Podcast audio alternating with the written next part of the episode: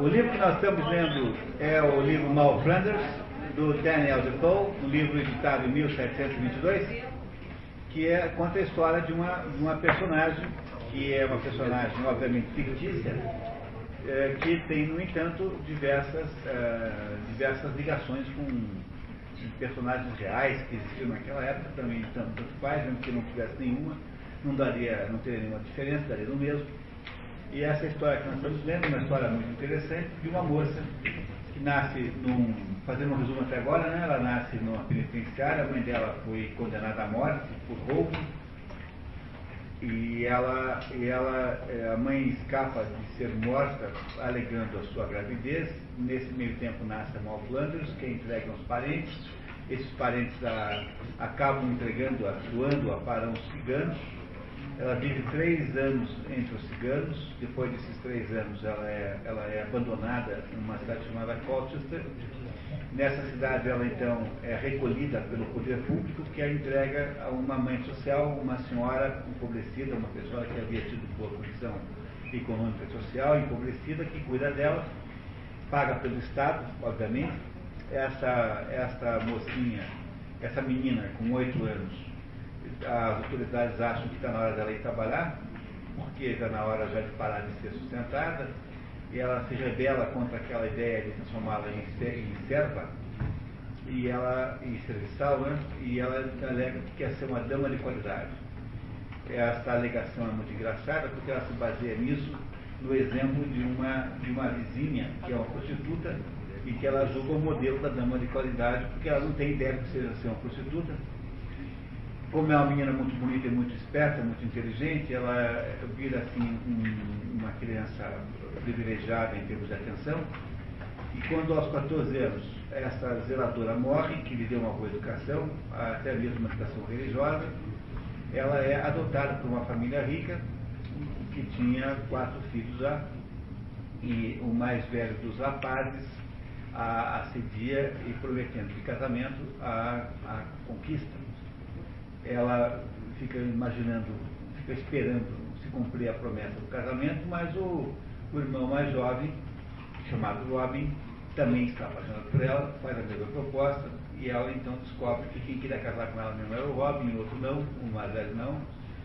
Acaba casando com ele, depois de parecer uh, suficientemente decente para a família.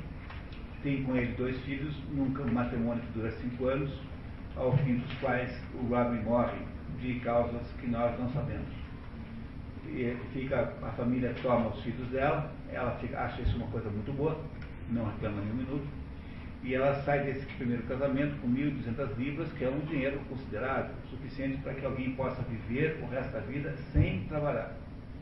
Claro que mantendo os, níveis, os gastos num certo nível. Ela sai com esse dinheiro e vai curtir assim uma espécie de viuvez alegre, né?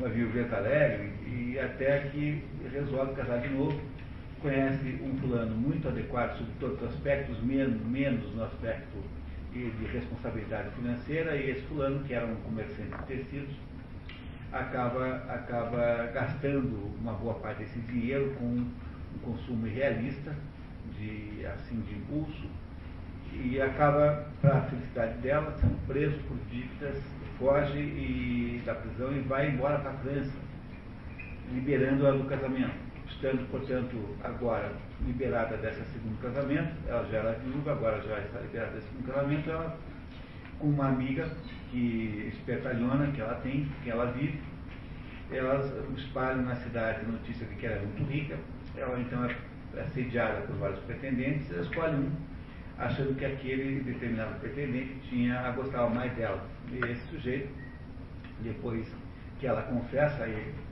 que talvez ele esperasse que ela tivesse mais dinheiro do que ela de fato tinha, ele também confessa que talvez ela esperasse que ele tivesse mais dinheiro do que ele de fato tinha, acaba levando-a para a Virgínia, eh, de onde ele tinha, onde ele tinha ligações para cuidar de uma plantação, de uma, uma área né, agrícola, plantation. Vão para a Virgínia e vivem lá muitos e muitos anos. Ah, tem mais três filhos, sendo que dois apenas sobrevivem. E eh, no final de, uns, de, de, desses muitos anos, um belo dia, ela, conversando com a sogra, descobre que aquela sogra ali não era a sogra dela, mas era a mãe dela, propriamente dita, e ela descobre então que casou com, uma, com próprio irmão, ah, completamente horrorizada com essa situação. Ela conta, indo contra a vontade da sogra-mãe, não é? que era de manter isso em segredo, ela, como não suporta o contato físico com o agora irmão, não era um homem mau, mas ela não suportava agora essa perspectiva, ela acaba é, contando a ele, ele é muito abalado, fica muito abalado, mas ela sai lá daquele casamento, deixando lá os dois filhos, e vem embora para a Inglaterra, trazendo no navio um carregamento de, matéria, de matérias-primas muito preciosas, que seriam basicamente tabaco, tabaco né, coisas assim, que seriam vendidos na Inglaterra. No, no entanto, no meio do caminho há várias tempestades e aquilo que se tem porão perto, ela chega na Inglaterra sem eh, o recurso a não ser as 400 libras que ela tinha em dinheiro, 200 libras né, que ela tinha em dinheiro. Deixou na América o marido e os dois filhos. E, e combinou com o marido que mandaria notícias da sua morte. Ou seja, ela não pretendia nunca mais rever nenhum deles como chega na Europa sem nada, ou muito menos do que ela imaginava ter, ela tenta a sorte em Bath, que é uma cidade, um lugar de turismo, em que vão os granfinos, tentando conseguir lá um marido que fosse rico. Lá todo mundo gosta muito dela, ela ainda é jovem, é muito bonita, e todos a querem como, todos a veem como uma amante potencial, não é? lá em, em Bath. Mas ela quer um marido de verdade, e acaba, como não consegue, ela acaba aceitando a proposta de um aristocrata que lhe propõe uma relação, uma, uma relação platônica, ele era já casado com uma mulher doente mental, com a qual ela, ele não tinha convívio real, concreto, e eles mantêm então uma relação platônica durante dois anos, até que uma série de circunstâncias acabam tendo uma relação carnal, e essa relação carnal produz aí mais uma um, um casamento, embora nesse caso nunca tenha havido casamento de verdade, de mais seis anos, ao longo dos quais ela teve três filhos com esse homem, dos quais um apenas sobreviveu. No final desses seis anos, esse homem muito doente tem uma crise de consciência, acaba chegando à conclusão de que a sua relação adúltera com ela é uma relação errada e propõe então desfazer aquilo, indenizando-a. Ela uh, inventa a a ideia de voltar para. Ela não quer voltar de jeito nenhum, tá? mas inventa a ideia de voltar para a Virgínia para tirar o maior quantidade possível de dinheiro dessa indenização e deixa lá o filho dizendo que vai mandar buscar assim que chegar na Virgínia e encontrar a mãe viva, coisa que ela não tinha a menor intenção de fazer. E ela então fica livre, solta novamente, com agora 400 libras, o dobro do que ela tinha antes.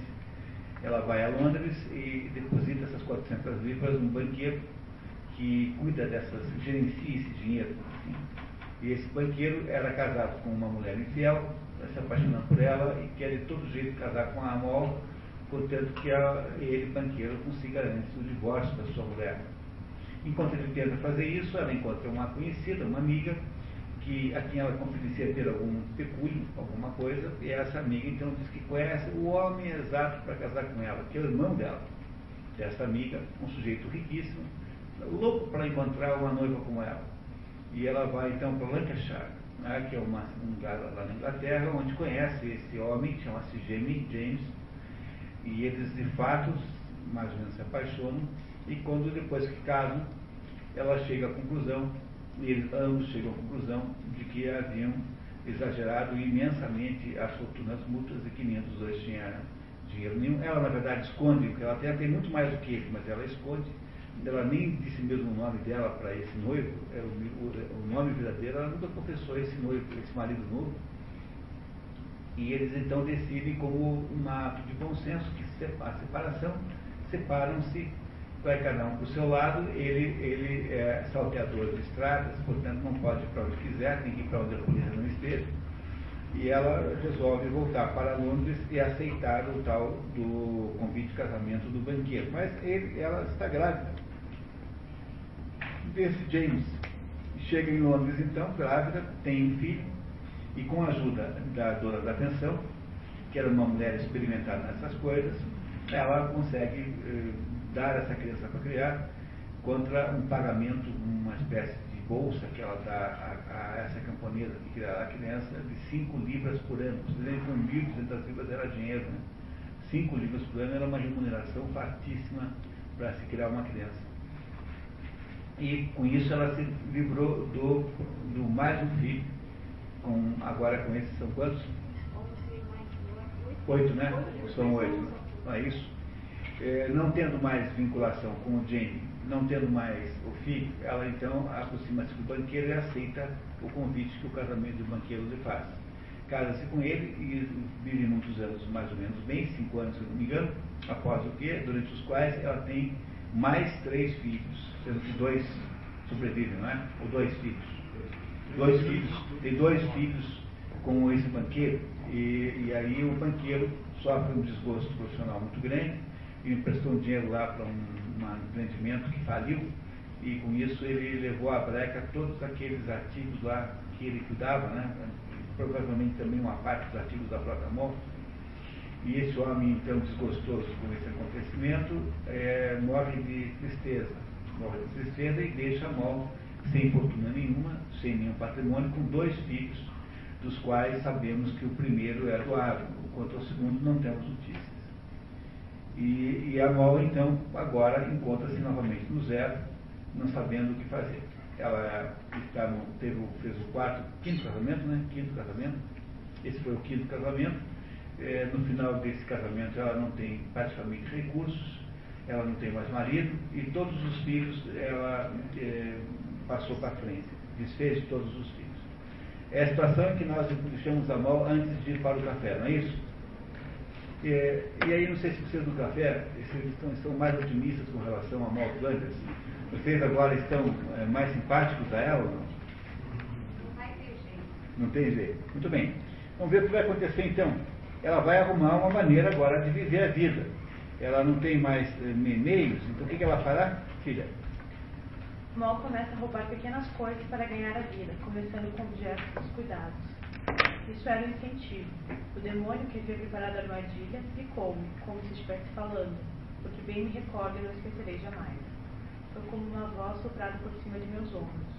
Toma um embrulho, toma depressa, façam já e já.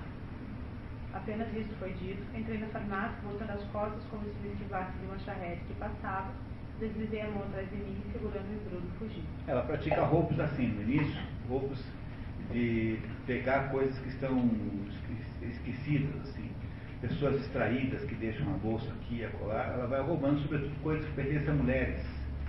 Não é? E vai, vão, vai roubando coisas assim. O segundo roubo que ela pratica, que é de colar de pérolas, é muito impressionante, que é esse que está aqui descrito em seguida.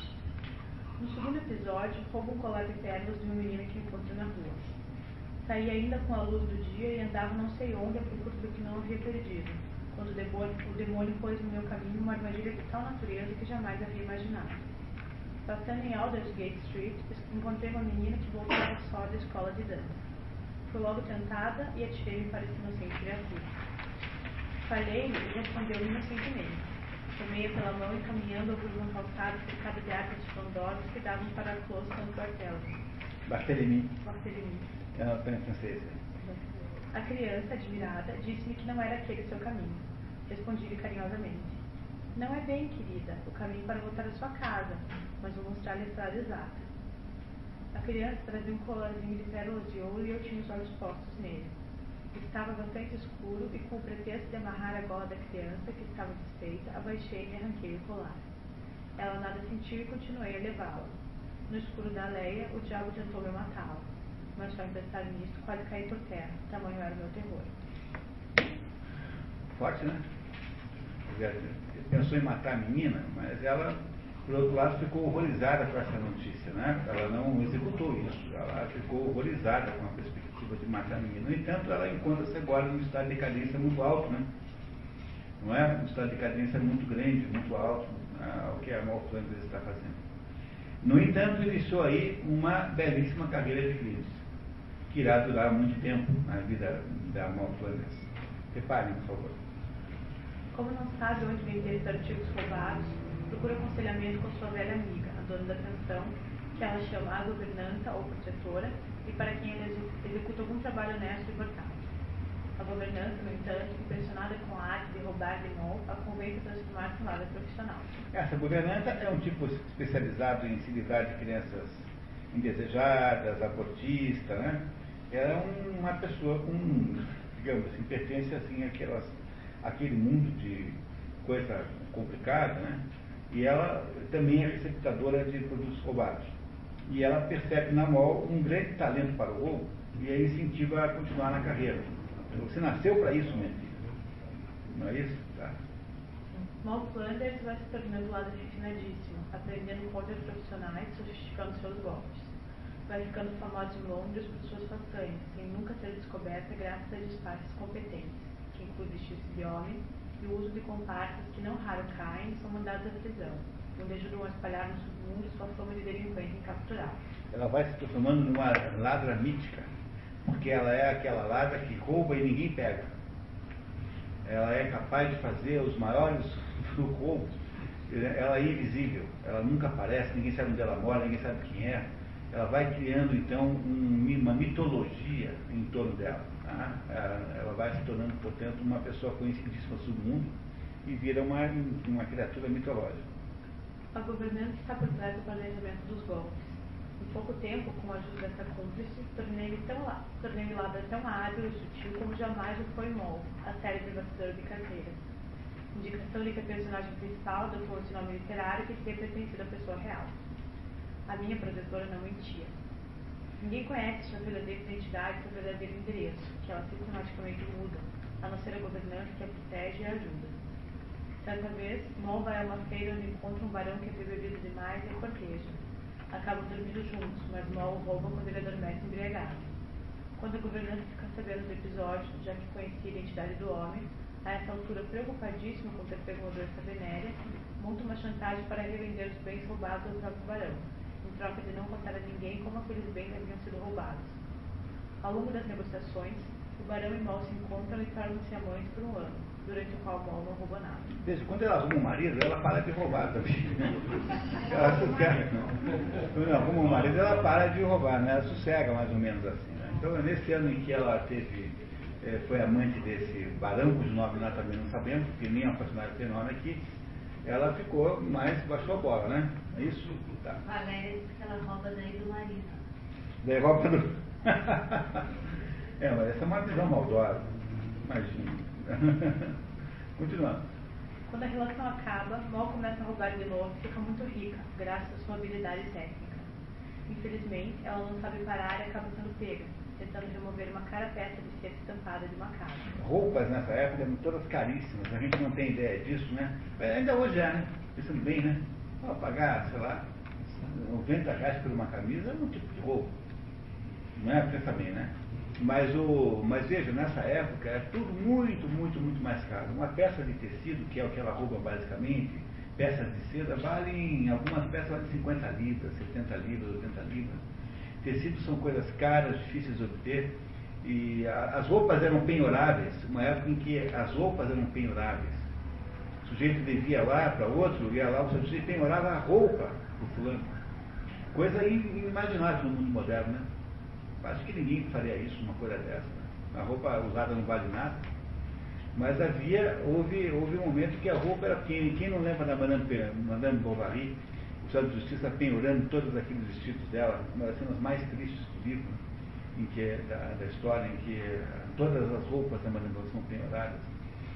A, roupa era um objeto de grande valor naquela época. Não é hoje mais assim, né? Mas era. A roupa, meu sentido, se foi de uma pessoa famosa, Assim, mas é porque é, é dono, é porque é do dono, né? Não porque é da roupa em si, né? Porque a mesma roupa comprada no comércio não vale nada. Né? É levada para a prisão de Newgate, onde aliás havia nascido, não sem antes passar por uma criação judicial. Ela nasceu em Newgate e acaba agora de volta em Newgate, nessa altura do campeonato. Não é? é o, quem esteve em Newgate também foi o, o Daniel Defoe. Portanto, uma das possibilidades da inspiração para essa história deve ter sido alguém que ele conheceu em Newgate, que é uma prisão mista. Todo mundo convivendo, assim. É, uma, é, é engraçado, não é o conceito de prisão dessa época. É um lugar onde as pessoas vão lá, se mudam, montam uma casinha dentro da prisão, uma espécie de um, uma tenda, fica ali com as suas coisas. É muito diferente do, do conceito de prisão moderno. Tá? E, ele, e ela vai para Newgate. Quando cheguei diante do juiz, pleitei minha causa, dizendo que não forçara as portas para introduzir-me e que nada tirara de dentro da casa. O juiz pareceu inclinado a soltar-me, mas a malvada jovem afirmou que eu estava pronto para partir com os tecidos quando ela se jogara sobre mim. O juiz, sem nada esperar, ordenou que me prendesse. Levaram-me para Newgate, aquele horrível lugar. Meu sangue gela, só de pensar nesse nome. O lugar onde tantos de meus camaradas tinham sido aferrolhados e de onde saíram somente a caminho da árvore fatal. O lugar onde minha mãe tinha sofrido profundamente, onde vinha ao mundo, e onde não esperava redenção senão por uma morte infame.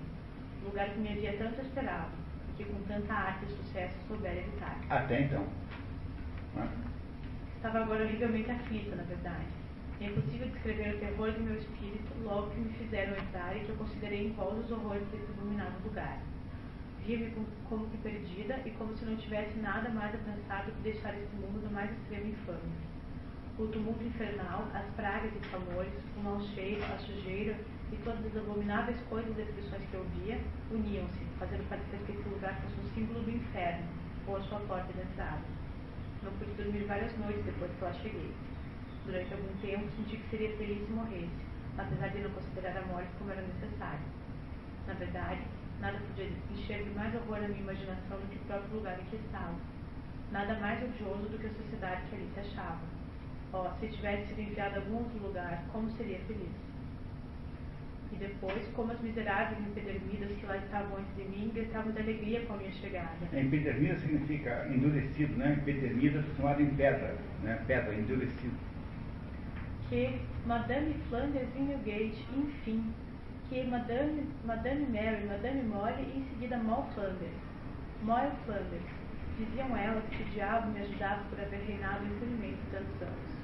Esperavam-me há muito tempo e eu chegava finalmente sujaram-me com escrevimentos para me irritar, dando-me as boas-vindas num lugar onde deveria ter alegria, coragem e o coração forte para me não deixar abater completamente.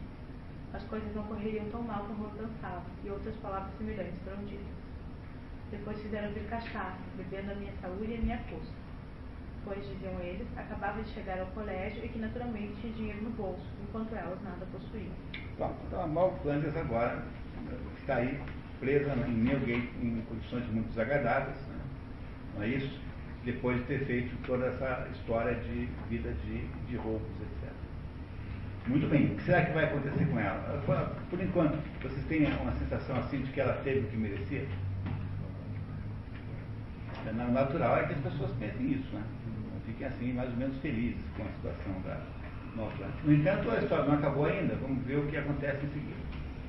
Enquanto espera seu julgamento, fica sabendo que seu ex-marido Jamie tem sido preso também, acusado de saltear estradas em Hounslow Heath e que também estaria em Newgate. É, tem um desenho a mais ali, né? Escapou esse errinho ali. Saltear estradas, e não saltear de estradas. Saltear estradas. Tudo indica que mostra sentenciada à morte, como lhe comunicam dos versos da prisão. Que fará, disse ele. É necessário buscar um ministro para lhe falar porque, na verdade, Madame Flanders, a menos que tenha poderosos amigos, a senhora não é mais uma mulher desse mundo. Era um discurso sem rodeios, realmente. Foi muito duro ouvi-lo. Ele deixou-me na maior confusão que se pode imaginar, e passei toda a noite acordada. E agora começava a fazer minhas orações, o que não fazia desde a morte do meu último marido. Na verdade, mal posso chamar de orações o que fazia naquele instante, pois estava em tal confusão, mantendo o espírito tão agonizado, que apesar de chorar repetindo sempre a expressão ordinária, meu Deus, tem piedade de mim. Eu não chegava nunca ao verdadeiro sentimento de ser uma miserável pecadora, como era, confessando meus pecados a Deus, pedindo perdão pelo amor de Jesus Cristo. Afundar no sentimento em minha condição, e assim passaria pelo julgamento capital, estava certa de ser executada. Eis que gritava a noite inteira. Meu Deus, que farei?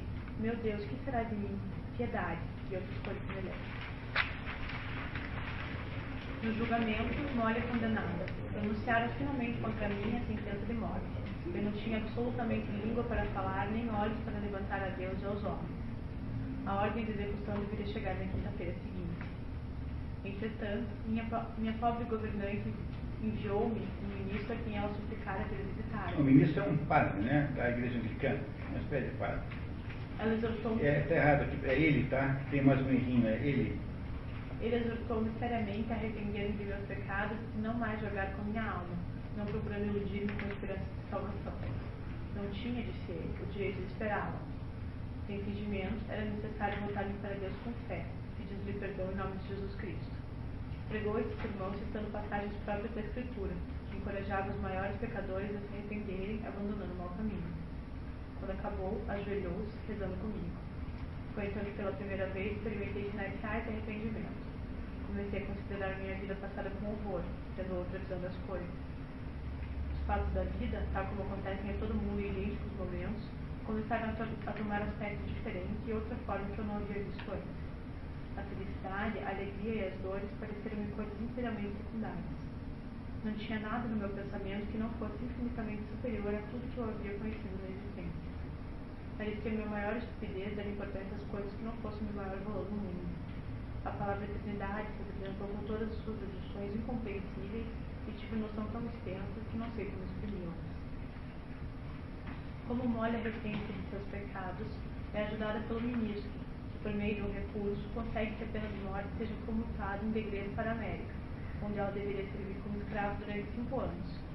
Mas Molly fica em Newgate durante 15 semanas, durante as quais consegue contratar Jamie na prisão e o convence a partir com ela para a América, já que a situação dele, por falta de provas, era juridicamente mais fácil e poderia negociar o degredo voluntário. A governança, usando dinheiro de Moll, suborna o capitão do navio que faria o transporte para tratá-los como se fossem passageiros comuns e deixar o casal livre ao chegar na América. Na chegada, Moll e James são pseudo-comprados e livres iniciam o projeto de fazer a América. Entenderam o que aconteceu? Ela conseguiu lá a comutação da pena, como ela tinha um dinheirão, a governanta estava de posse do dinheirão, podia então lhe dar. Então o que, que fizeram? Conseguiram lá subornar alguém para que ela e o marido fossem no mesmo navio, ela e o gêmeo, né? Fossem no mesmo navio. Subornaram o capitão para que não os deixasse presos embaixo no porão com os outros degredados e que fossem tratados como passageiros comuns. Subornaram o capitão para simular uma venda dos dois chegando na Virgínia e eles então não, ficariam livres na prática, embora houvesse lá um registro de que eles foram comprados por não sei quem. É, esse não sei quem foi o capitão que conseguiu. Tudo isso com o dinheiro que ela tinha guardado, né? Chegando, chegaram lá na Virgínia e eles resolveram começar a vida agora a fazer América, já que eles tinham uma liberdade real e concreta. Liberdade real e concreta. Moll descobre que seu irmão marido ainda vivia e o procura, sozinha, para que Jamie não saiba desse episódio de sua vida secreta, para saber se lhe for designado alguma herança. Encontra o irmão marido praticamente rival e surdo. Não faz contato, mas conhece Humphrey, um dos seus próprios filhos, que a recebe muito bem e lhe comunica a sua herança de uma pequena área de plantação. Não temos notícia do outro filho. Ela o transforma em herdeiro e lhe dá de presente um relógio de ouro, roubado. Claro. Hum. Não conta seu filho sobre Jane, não conta Jane sobre a herança. Moll e Jane instalam-se em Maryland, comprando terras baratas com dinheiro de Moll enviado pela governanta. Um ano depois, Moll volta a Virgínia para buscar as 100 libras de renda da sua terra e descobre que seu irmão marido havia morrido. Confessa ao filho seus planos de casar de novo e revela a existência de Jane, a quem ela finalmente conta toda a sua trajetória. É, diz para o filho que o Jamie era uma espécie de vizinho que ela tinha lá em Maryland. Não conta para o filho a história toda. Jamie fica meio abalado, mas o casal continua a prosperar e tem 50 servidores. Em suma, estávamos em ótima situação. A plantação crescia admiravelmente com a nossa administração. Depois de passar mais um ano em minha casa, atravessei outra vez a Bahia para ver o meu filho. Fui surpreendida logo que desembarquei, com a notícia de que meu marido e irmão haviam morrido há 15 dias.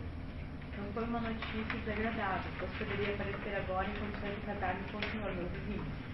E que apesar de estar livre, tinha receio de rever uma história que pudesse inquietar meu antigo marido. Ele, sempre terno, recebeu-me desta vez em sua casa, pagando-me a 100 libras e enchendo-me de presentes. Algum tempo depois, fiz saber ao meu filho que me casara. Convidei-o para visitar-me. Meu marido também escreveu-lhe uma carta muito amável e obsequiosa, oferecendo-lhe nossa casa. Efetivamente, ele veio no momento exato em que chegava o meu carregamento da Inglaterra. Convencido de que tudo pertencia ao meu marido. É necessário observar que quando meu antigo marido, refiro-me ao meu irmão Newgate, faleceu, relatei francamente toda a história a meu, povo, a meu novo marido, confessando-lhe que aquele que chamava de primo era meu próprio filho. Concordou com tudo, declarando-me que não teria ficado perturbado se o velho ainda estivesse vivo e dizendo-me: efetivamente não foram culpados. Foi um erro impossível de se evitar. Apenas censurou-o por, por me haver suplicado para tudo esconder e vivermos como marido e mulher depois de sabermos a verdade. Isso teria sido uma conduta vil. Assim, todas as dificuldades se apaziguaram e vivemos juntos na maior harmonia no mais profundo conforto que se possa desejar. Somos velhos agora. Voltei à Inglaterra com perto de 70 anos. Meu marido está com 68. Há muito tempo que o, ter, o termo da minha deportação terminou. Apesar de todas as fadigas e misérias que atravessamos, conservamos boa saúde e ótimo coração. Meu marido demorou-se ainda algum tempo na plantação a fim de regularizar os nossos negócios. Depois voltou à Inglaterra, onde resolvemos passar o resto dos nossos dias, numa união sincera e deixando de parte a lembrança da nossa abominável vida passada. Na última linha está marcado, escrito no ano de 1683. E aí?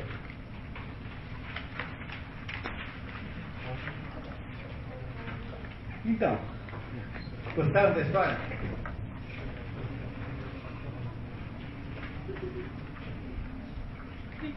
Quase que tá, vocês estão loucos para. Tem muita gente aborrecida com o fato que deu certo no final. Não merecia, né? Não merecia, tá vendo? Não falei? Não falei? Vocês não me disseram, mas eu li a mente de vocês.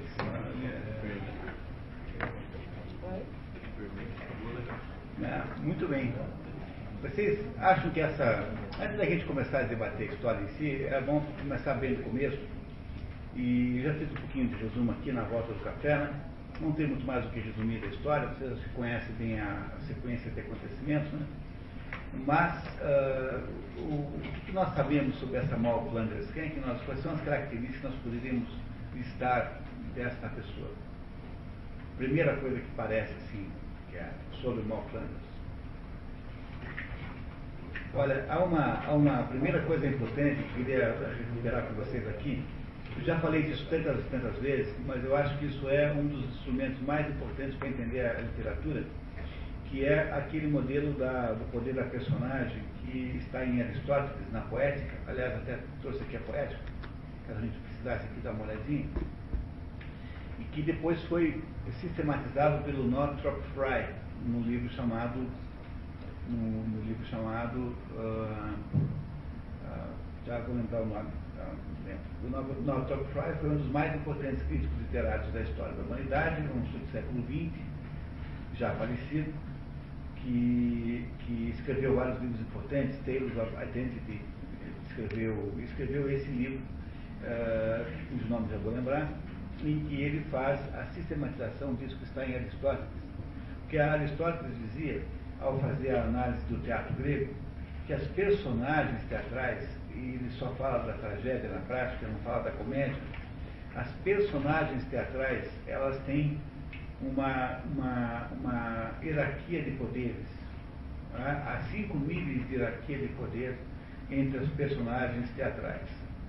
E essas cinco níveis são os seguintes. O nível mais alto, aquele em que a, a personagem é mais poderosa, é o nível divino. O que, que é o nível divino? É o nível em que está Deus propriamente dito dentro do critério grego, né, das, das entidades divinas, em geral. Qual é o que é o nível divino? O nível divino é aquele em que está o sujeito que pode fazer o que bem entender, que tem total autoridade sobre a uma vida, tem total capacidade de decisão, ele toma a decisão que ele bem entender, os seus poderes são plenos. Essa é a personagem divina. De vez em quando aparece alguém assim, né? aparece alguém assim na história, que é alguém que chega e diz assim, olha, eu quero desse jeito porque eu sou Deus primeiro nível é, do herói, o primeiro tipo de herói é o herói que é Deus, o herói divino. O primeiro tipo de herói. No fundo, são esses cinco níveis de, de poder, são os cinco níveis é, de, de, de, poder do herói. Né? Sempre há um herói na história, na, na, na, na narração. E aí o primeiro herói é sempre o herói divino, aquele que diz é, que quer isso e executa de fato. A Mal Flanders é isso? Não, de modo nenhum. Ela não tem esse poder nenhum. Né? O segundo nível de, de poder da personagem é aquela personagem que, embora não seja Deus, tem uma, uma ligação com Deus, tem uma. está de alguma maneira inspirado diretamente por Deus, ao ponto de poder fazer uh, coisas que parecem coisas divinas, como por exemplo fazem os profetas. Profetas são tipicamente essa, esse segundo tipo de personagem.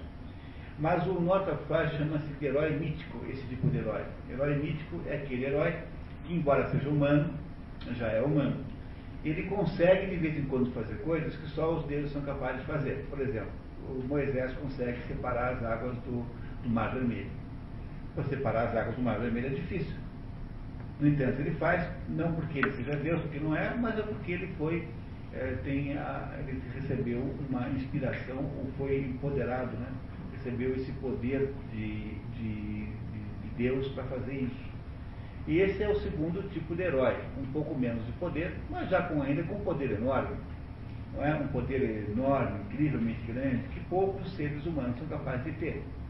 Reparem que o sujeito que tem esse poder mítico, ele é um ser humano, mas ele tem poderes divinos, que são poderes temporários, ocasionais e, e circunstanciais. Não tem o tempo todo. Porque se os tivesse o tempo todo, seriam personagens divinas e não míticas.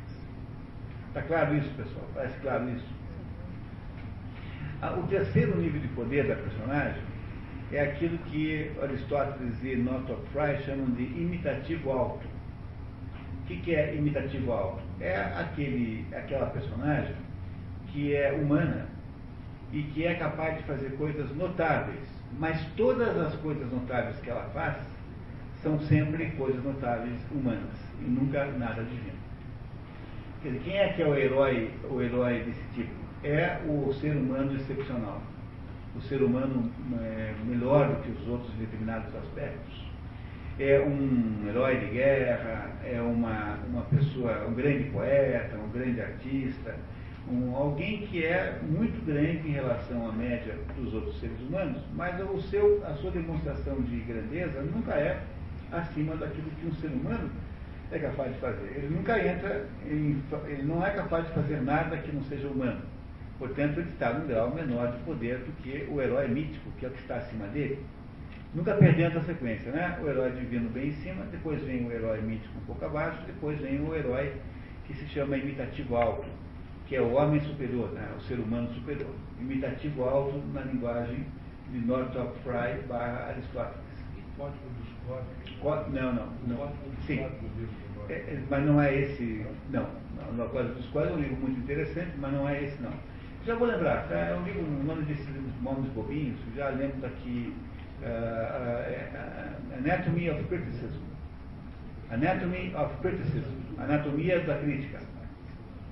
Em inglês, Anatomy of Criticism. Em português, Anatomia da crítica. Acabei de lembrar. Anatomia da crítica. O quarto tipo de poder que uma personagem pode ter, um pouco abaixo do, desse, digamos, indivíduo excepcional humano, é o imitativo baixo.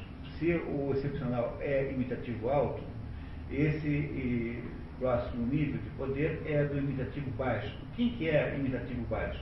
É o sujeito comum, nós, que não temos uma habilidade extraordinariamente é, em coisa nenhuma, não temos inspiração divina, portanto não somos míticos e não somos deuses. Imitativo baixo é o tipo humano normal, comum, que tem um poder de fazer alguma coisa, limitado às suas circunstâncias, não é? E que.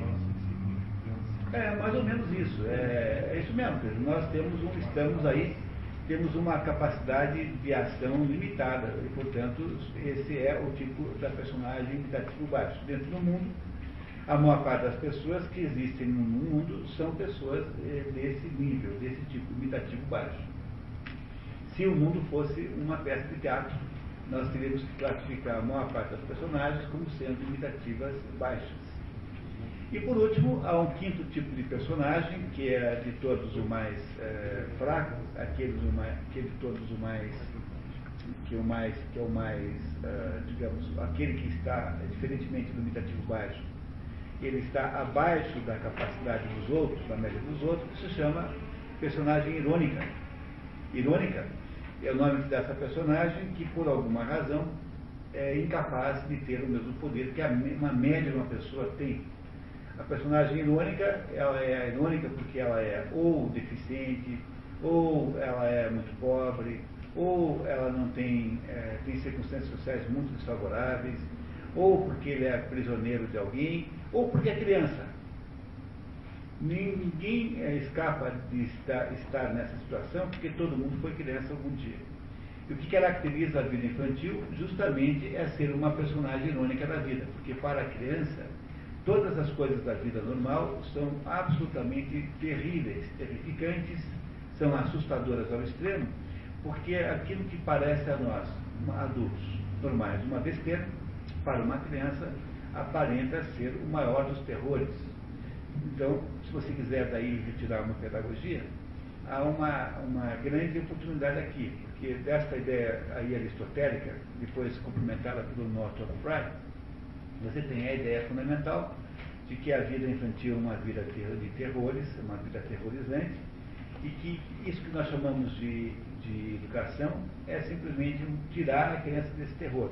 Você diz para a criança como é que uma pessoa normal se comportaria naquela situação, como é que uma pessoa superior se comportaria naquela situação, como é que uma pessoa inspirada por Deus se comportaria na situação e como é que Deus faria.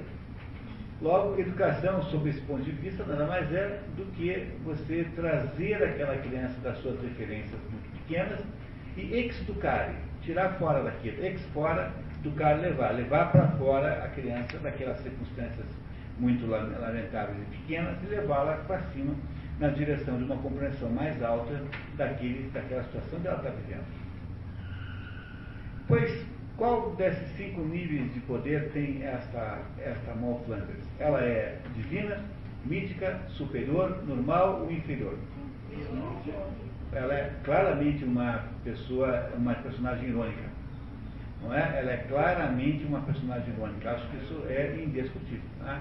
Ela não tem poder nenhum, ela é filha de presidiária, ela não tem nenhuma casa, ela é ela é uma criança completamente órfã, não tem pai, ela nunca ouviu falar do pai dela, ninguém sabe quem é. Ela é uma criatura completamente nas mãos do destino. Tá? Não é isso? Ela não tem nada.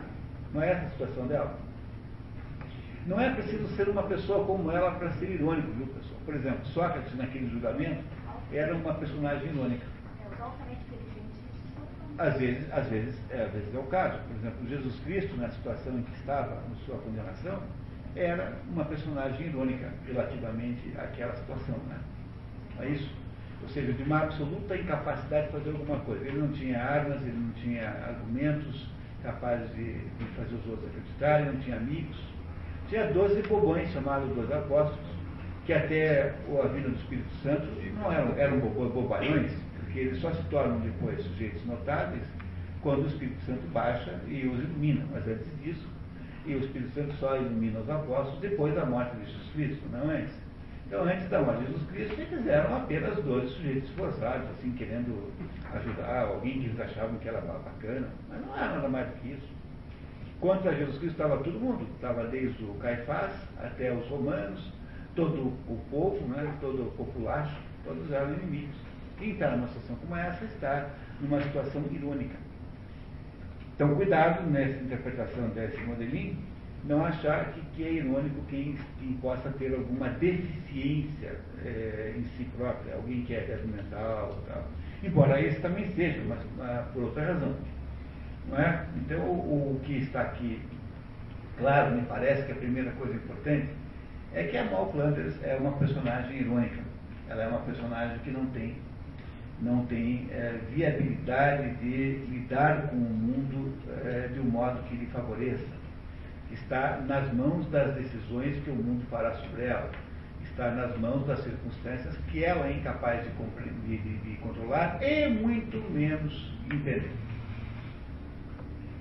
Parece que essa é uma análise justa. No entanto, se você pensa na personagem Mal Flanders, é preciso tomar uma segunda, tirar uma segunda conclusão agora. Veja, ela, apesar disso tudo, ela é alguém que é perseguida pelo destino, no sentido negativo da palavra. No momento em que ela é mais irônica, tem menos poder, que é quando ela é pequena, ela é alguém que recebe do destino um tratamento cruel? Não. Muito, muito pelo contrário. Não é? Ela menos com menos no fim. Quer dizer, ela, ela, se você pensar bem, eu tentei fazer até isso no papel aí, fiz essa estatística, tirando três ou quatro situações que ela se dá mal, nas outras todas ela dá-se muito bem, de alguma maneira as coisas estão certas, quer dizer, aquilo que parecia ser uma coisa horrível, é, não é? Ela é, não, deu, não deu tão errado assim quanto parecia. Mas quando ela deu mal, foi consequência da atitude dela. É, mas não, às vezes não, morre o marido. Não, morre o marido, por exemplo, morre o banqueiro. Não, morreu o mal. marido, mas ela estava naquela família, ela tinha filhos, ela poderia ter continuado. naquela Sim, claro, mas sim, claro. Se for pensado no início, né? Mas mesmo seguindo a vida que ela decidiu, por exemplo, quando ela casa com o irmão sem saber, deu-se mal. Não é? Isso foi uma coisa ruim, casar com o irmão, que é uma loteria é, sinistra, né?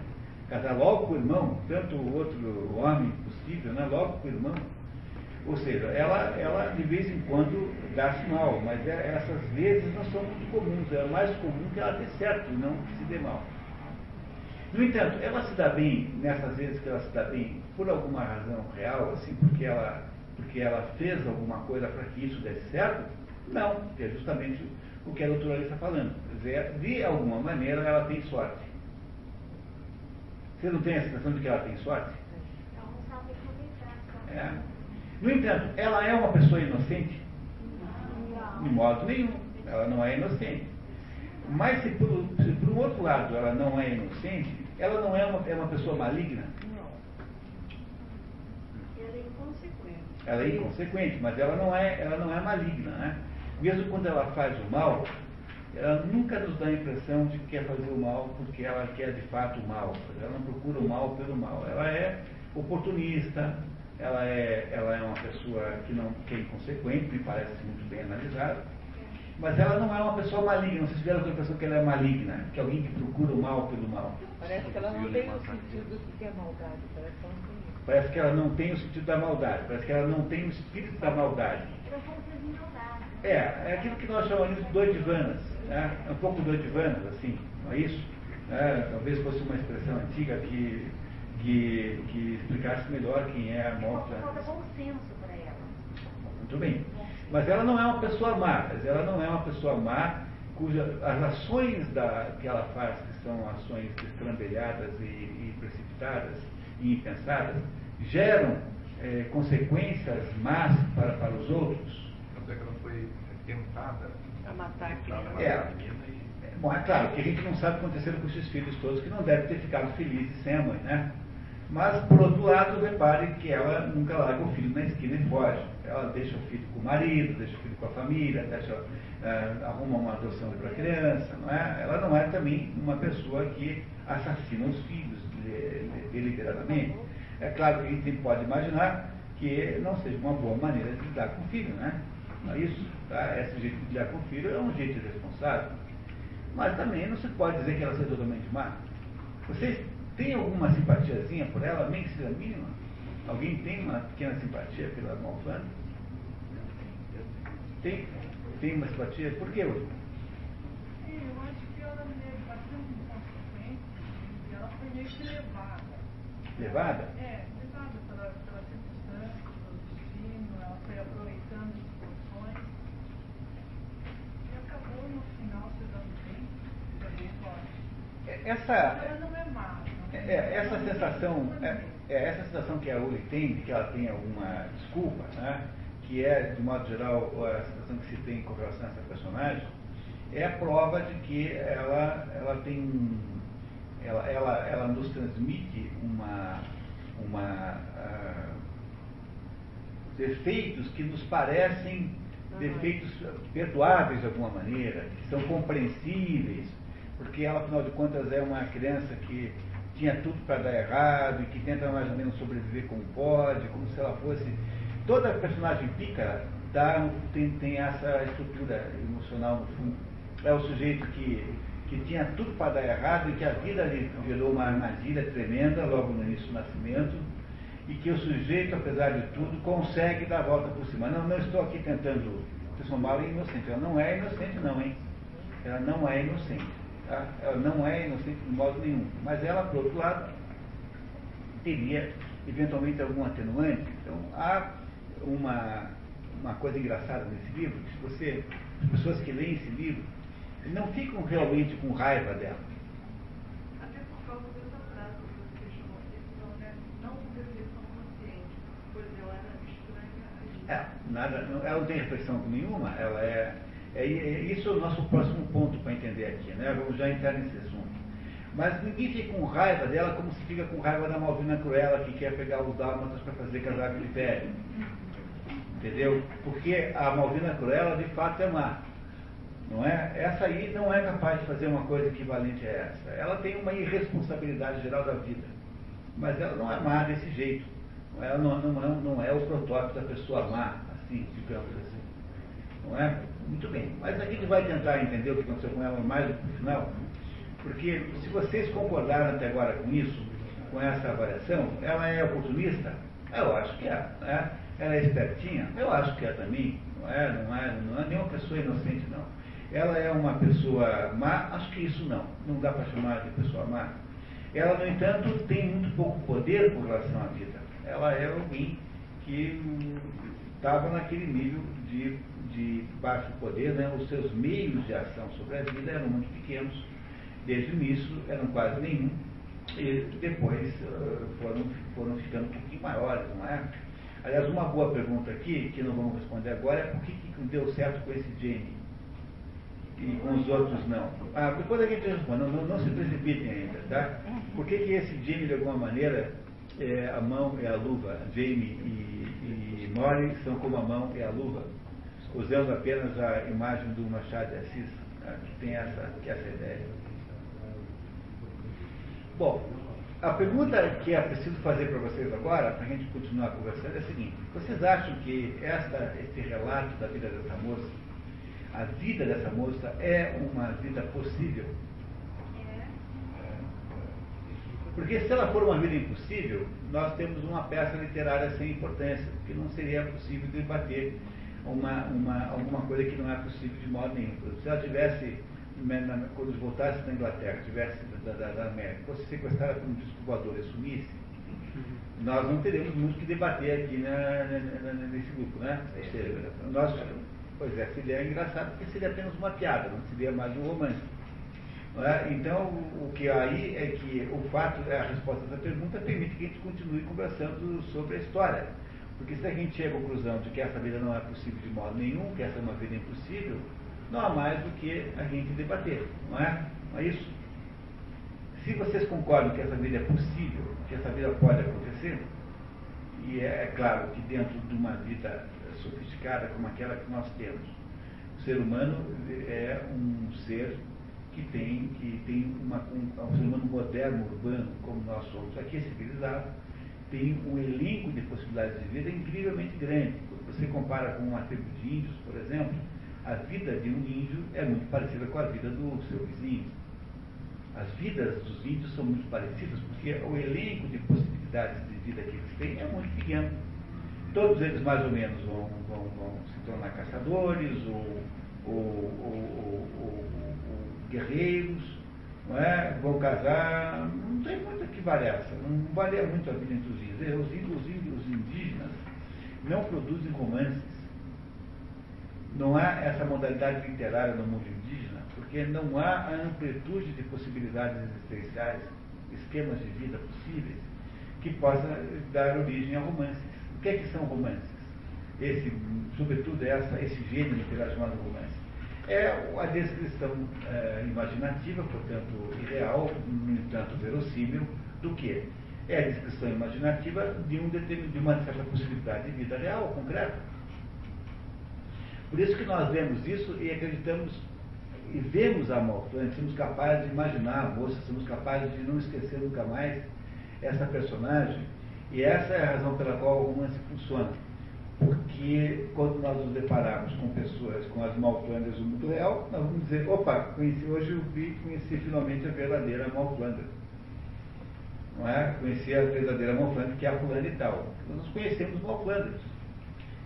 Se conhecemos Malflanders é porque esse modelo de vida, essa, esse esquema de vida da Malflanders é real e possível. Pode existir de qualquer maneira, de algum modo existe isso, existe na, na realidade. Esse, esse esquema de vida real é possível. Ora, se ele é real e possível, ele nos convida então a pensar sobre os esquemas das possibilidades da vida humana.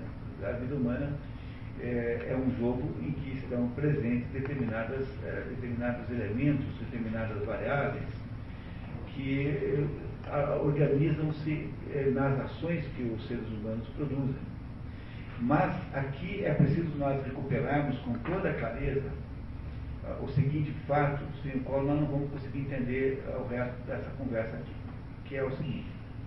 Por mais que a vida humana possa ser de alguma maneira direcionada, controlada, por mais que a vida de um indivíduo possa ser produzida por ações desse indivíduo com maior ou menor consciência, tanto faz, na, não há dentro dessas ações nenhuma garantia de sucesso. Porque existe, ao, ao lado das ações que nos competem e nos pertencem, existem, paralelamente a elas, existem as ações do destino, que são ações que não nos competem nem nos pertencem e cujo sentido é, de alguma maneira, insondável. Portanto, é bom ter logo de cara essa logo de início essa convicção de que nem tudo que você faz para construir a vida que você deseja, mesmo que você faça isso muito bem, nem tudo que você faz, nem, nem toda a vida que é construída deliberadamente, seja de um jeito ou de outro, pode significar sucesso no seu final. Não há nenhuma garantia que as nossas ações possam significar sucesso na nossa vida. Porque nós controlamos e somos responsáveis pela nossa vida pessoal e pelas nossas ações pessoais. Mas nós não controlamos o destino. A providência, o destino, como quero falar, agirá por conta própria, independentemente dos nossos desejos e das nossas medidas. É como um sujeito que vive, passa a vida inteira vivendo, né? Jogando xadrez com a vida, mas você não joga xadrez contra um oponente, você joga xadrez contra 50 sujeitos ao mesmo tempo. Não tem aqueles torneios de xadrez que os sujeitos jogando com 50? Então a vida humana é assim. Você não sabe como fazer, porque a quantidade de variáveis que o destino produz, de um modo completamente incontrolável, é, não só incontrolável, de um modo imprevisível que a gente não tem a menor ideia do que acontece. Então o sujeito não gosta de andar de avião, não anda nunca, um dia cai um avião na cabeça dele. Quando ele estiver no shopping, cai em cima do shopping. Ah, cai em cima do shopping. Então eu, eu, eu conheci um consultor que, que vivia aqui em Curitiba, Joinville, fazendo uma consultoria de cargos e salários e tal, que não andava de avião de jeito nenhum, tinha um ódio, tinha, morria de medo, então tinha um Opala como motorista, andava só de Opala. E aí morre na estrada. Você queria não andar de avião porque, porque não queria morrer de avião e você morre de outra coisa. A vida é absolutamente incontrolável, você não tem ideia do que acontece com você, tem sempre em cada curva da estrada tem uma surpresa, você não sabe qual é. Mesmo que você ande devagar, tem coisas que você não evita. É logo importantíssimo para a gente poder entender a Malflanders que a gente desista logo de cara desta ideia de que nós somos capazes de produzir o destino que nós queremos, que é uma ideia muito comum, por exemplo, no âmbito desses livros de autoajuda, não é?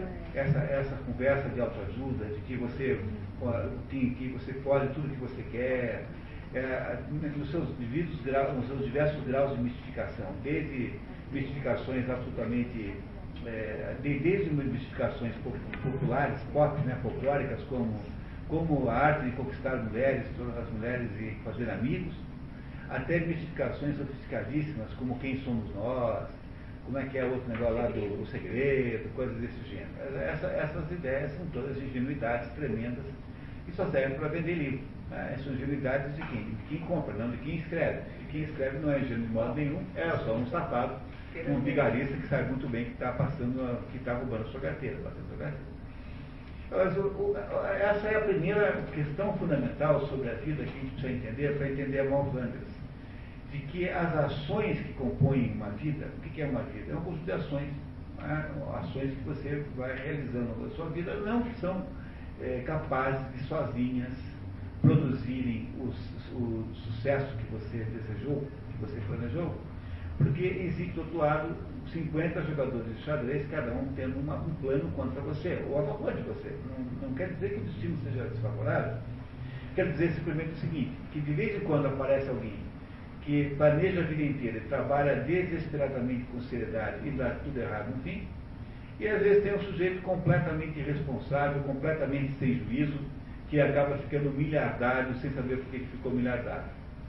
Vocês acham que isso parece estranho? Vocês não têm essa experiência? A tal da lógica da autoajuda é assim, né? Você planta o que você recebeu, você recebe o que você plantou, desculpa. São as tragédias Né? e as comédias. Não é isso? São as tragédias É. e as comédias da vida. É, é isso. A ideia, a ideia que, se tem desse assunto é que há uma correspondência entre as tuas ações e o resultado das tuas ações. Mas isso não é rigorosamente verdade, porque o conjunto das, ah, o conjunto inesperado de ah, atividades da vida, ações quando a vida em relação à sua vida, não pode ser de modo nenhum previsto, o que não retira de você a responsabilidade por tentar fazer certo. Porque eu não estou aqui retirando a responsabilidade da ação correta. Mas o fato de que você agiu corretamente não obrigatoriamente produzirá o efeito eh, que você sonhava que aquilo produzisse, porque eh, isso seria igual a supor que você domina as variáveis que compõem o, o desenrolar da sua vida e você não domina nada disso. Porque você não sabe nem se vai se molhar, vai chover amanhã. Você não sabe nada sobre o seu futuro. Você não sabe sobre que doença você poderá apanhar. Você não sabe nada sobre se você irá sobreviver ou não eh, no seu emprego. Será que o seu emprego ainda existirá? Os empregos todos, as profissões mudam. Não é? Não é isso? É todo um conjunto incrivelmente sofisticado de possibilidades, todas elas de comportamento aleatório e imprevisível, e não adianta você tentar montar um modelo de previsibilidade, porque isso também não vai funcionar, e que pedem que os teus planos eh, deem certo. Eles podem dar certo eventualmente por coincidência, eles podem não dar certo eh, completamente, ou de parte, e eles podem, às vezes você pode dar certo sem ter feito plano nenhum. Há gente que dá certo sem fazer plano nenhum, simplesmente o sujeito estava lá quando caiu o pacote de dinheiro na cabeça dele. Então, tinha parado um pouquinho para pensar, o sujeito está em Nova York, né, entendeu? Está em Nova York olhando assim para o sinaleiro, tem lá, né, não é isso? É, walk e don't walk. Estou na esquina da rua Walk com a rua Don't Walk.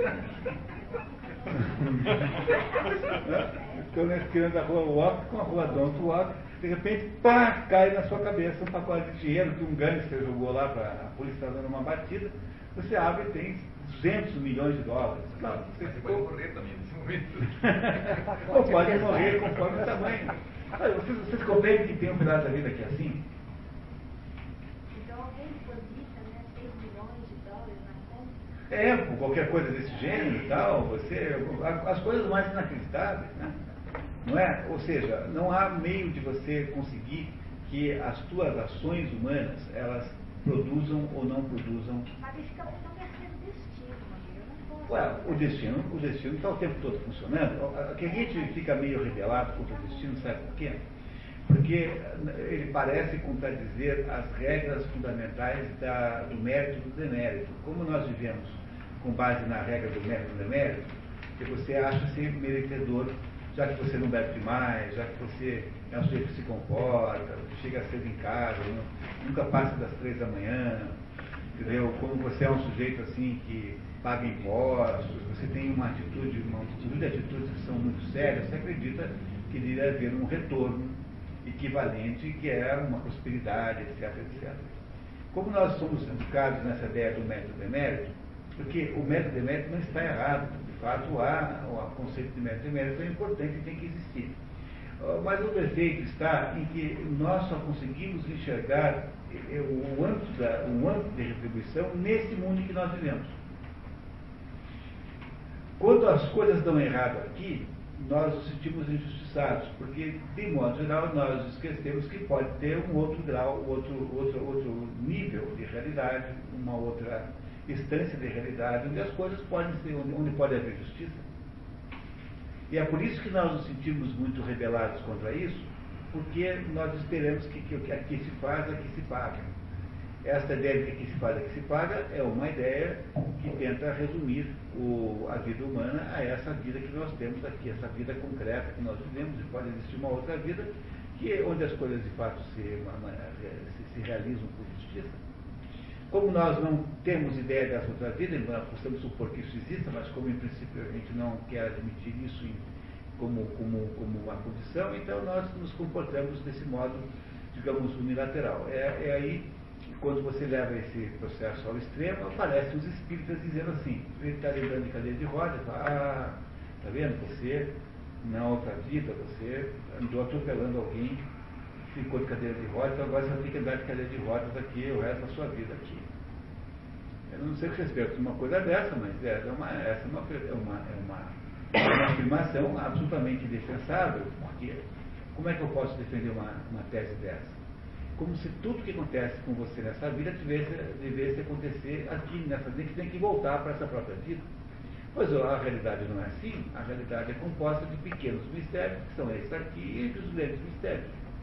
Como os grandes mistérios são, de alguma maneira, invisíveis, são, de alguma maneira, apenas inteligíveis, eles não podem ser percebidos pelos sentidos, nós nos recusamos a dar a eles uma noção de, de realidade. E quando, então, como não damos a eles uma noção de realidade, ficamos profundamente aborrecidos quando achamos que um sujeito que foi muito mal deu-se muito bem. Porque eu também estou dizendo aqui, também estou dizendo que também não há nenhuma ligação direta entre o sucesso dessa vida e o seu comportamento moral. É possível que você seja um sujeito mal e se dê mal, como, como também seja um sujeito mau que se dá bem, como você pode ser alguém que seja bom e se dê bem, e que seja bom que se dê mal. Então, as quatro possibilidades existem. Mas a gente tenta não aceitar isso, por quê? Porque o cinema de Hollywood cria né, os, os, instrumentos que são todos de natureza, de natureza, é, no fundo, pedagógica, né? ficam criando a tese de que o bem irá dar certo e o mal irá se dar mal. Não, não é assim na novela? Tem alguma novela em que o, o mal se dá bem no final? Tem. Tem? Ah, mas não são todas. Né? É, o, isso, isso, tem na, na própria teatro grego. Né? A Medeia, por exemplo, mata os filhos para se vingar do marido, mata os filhos, mata o sogro. E sai numa, num helicóptero, que é uma carruagem, uma carruagem que a leva embora. E Aristóteles acha isso erradíssimo, sabia? Ele acha, não, não que ela tenha se safado, mas que ela tenha saído assim como. É, não, tenha saído de um jeito tão, tão, tão, tão artificial e tão pouco. Aqui na poética ele diz que a Medeia está mal escrita. Aqui diz o Aristóteles na poética, que faz um comentário crítico à Medeia de, de, Aristóteles, é, de Eurípides. Tá? A Medeia de Eurípides. Bom. Então, apenas retomando o fio da meada que eu queria não perder com vocês, para não perdermos o raciocínio, que ainda vai longe. Tá? Então, eu comecei dizendo para vocês que a Mal Flanders é uma personagem, é, essencialmente uma personagem irônica, na classificação Aristóteles barra Not of Pride. E depois nós todos concordamos que, no entanto, as personagens irônicas podem se dar bem no final, como foi o caso da Mal Flanders, logo vocês concordaram trata de uma história possível. Sendo uma história possível, dá para nós continuarmos a debater. Se fosse impossível, não teria mais o que fazer. Mas, como é uma história possível, eu estou dizendo a vocês que, eu comecei dizendo para vocês que a, a, o conjunto das ações humanas de um certo indivíduo não obrigatoriamente corresponde ao aquilo que ela almeja de sucesso, porque há sempre uma tensão natural entre aquilo que você faz, as iniciativas que você toma e que você né, executa, e as coisas que o destino produz. O que transforma a pessoa apenas responsável pelos seus próprios atos, ou seja, a sua responsabilidade nessa vida é uma responsabilidade sobre os seus próprios atos, mas não é uma garantia de que o seu destino será como você quer. O destino funciona por, de um modo misterioso. E é o modo pelo qual ele funciona, nós não entendemos. Talvez a gente entenda no juízo final, não sei. Talvez um belo dia a gente entenda, mas de modo geral ele é completamente é, obscuro. Por que é que aconteceu com aquela pessoa aquilo naquele dia, daquele jeito? Ninguém sabe. Daí a sensação que se tem, quase sempre, das tremendas injustiças da vida. E essas sensações de injustiça na vida naturalmente carregam, levam a pessoa para uma rebelião contra Deus, a própria ideia de Deus. Como é que pode Deus fazer uma coisa dessa? Como é que pode um ônibus cheio de criancinhas cair numa ribanceira e morrerem todas? O que, que elas fizeram de mal para terem esse destino? Como nós não entendemos o que aconteceu, que nós não sabemos como é aquele mecanismo, esse mecanismo é secreto, a nossa uh, primeira tentativa é julgar que ou Deus é mau ou Deus não existe na verdade. Portanto, aquilo que aconteceu com elas é um ato natural, um ato tão natural quanto amanhecer amanhã. E não há, portanto, nada a se entender da vida humana, porque ela não teria nenhum sentido de nenhuma maneira. A primeira alternativa, a primeira parte da alternativa, a segunda parte da alternativa é você imaginar que Deus é um sádio, que tenha feito isso de propósito para enganar as crianças, para se vingar das crianças de alguma maneira. Eu, nunca, eu não sei explicar por que acontece isso, embora aconteça. Algumas pessoas explicam. Maomé, por exemplo, explica assim, olha, eu, Deus mata as criancinhas porque quando elas chegam na porta do céu, elas têm medo de entrar sozinhas, não querem entrar, então Deus tem que salvar o pai e a mãe dessas crianças para que elas possam entrar no céu.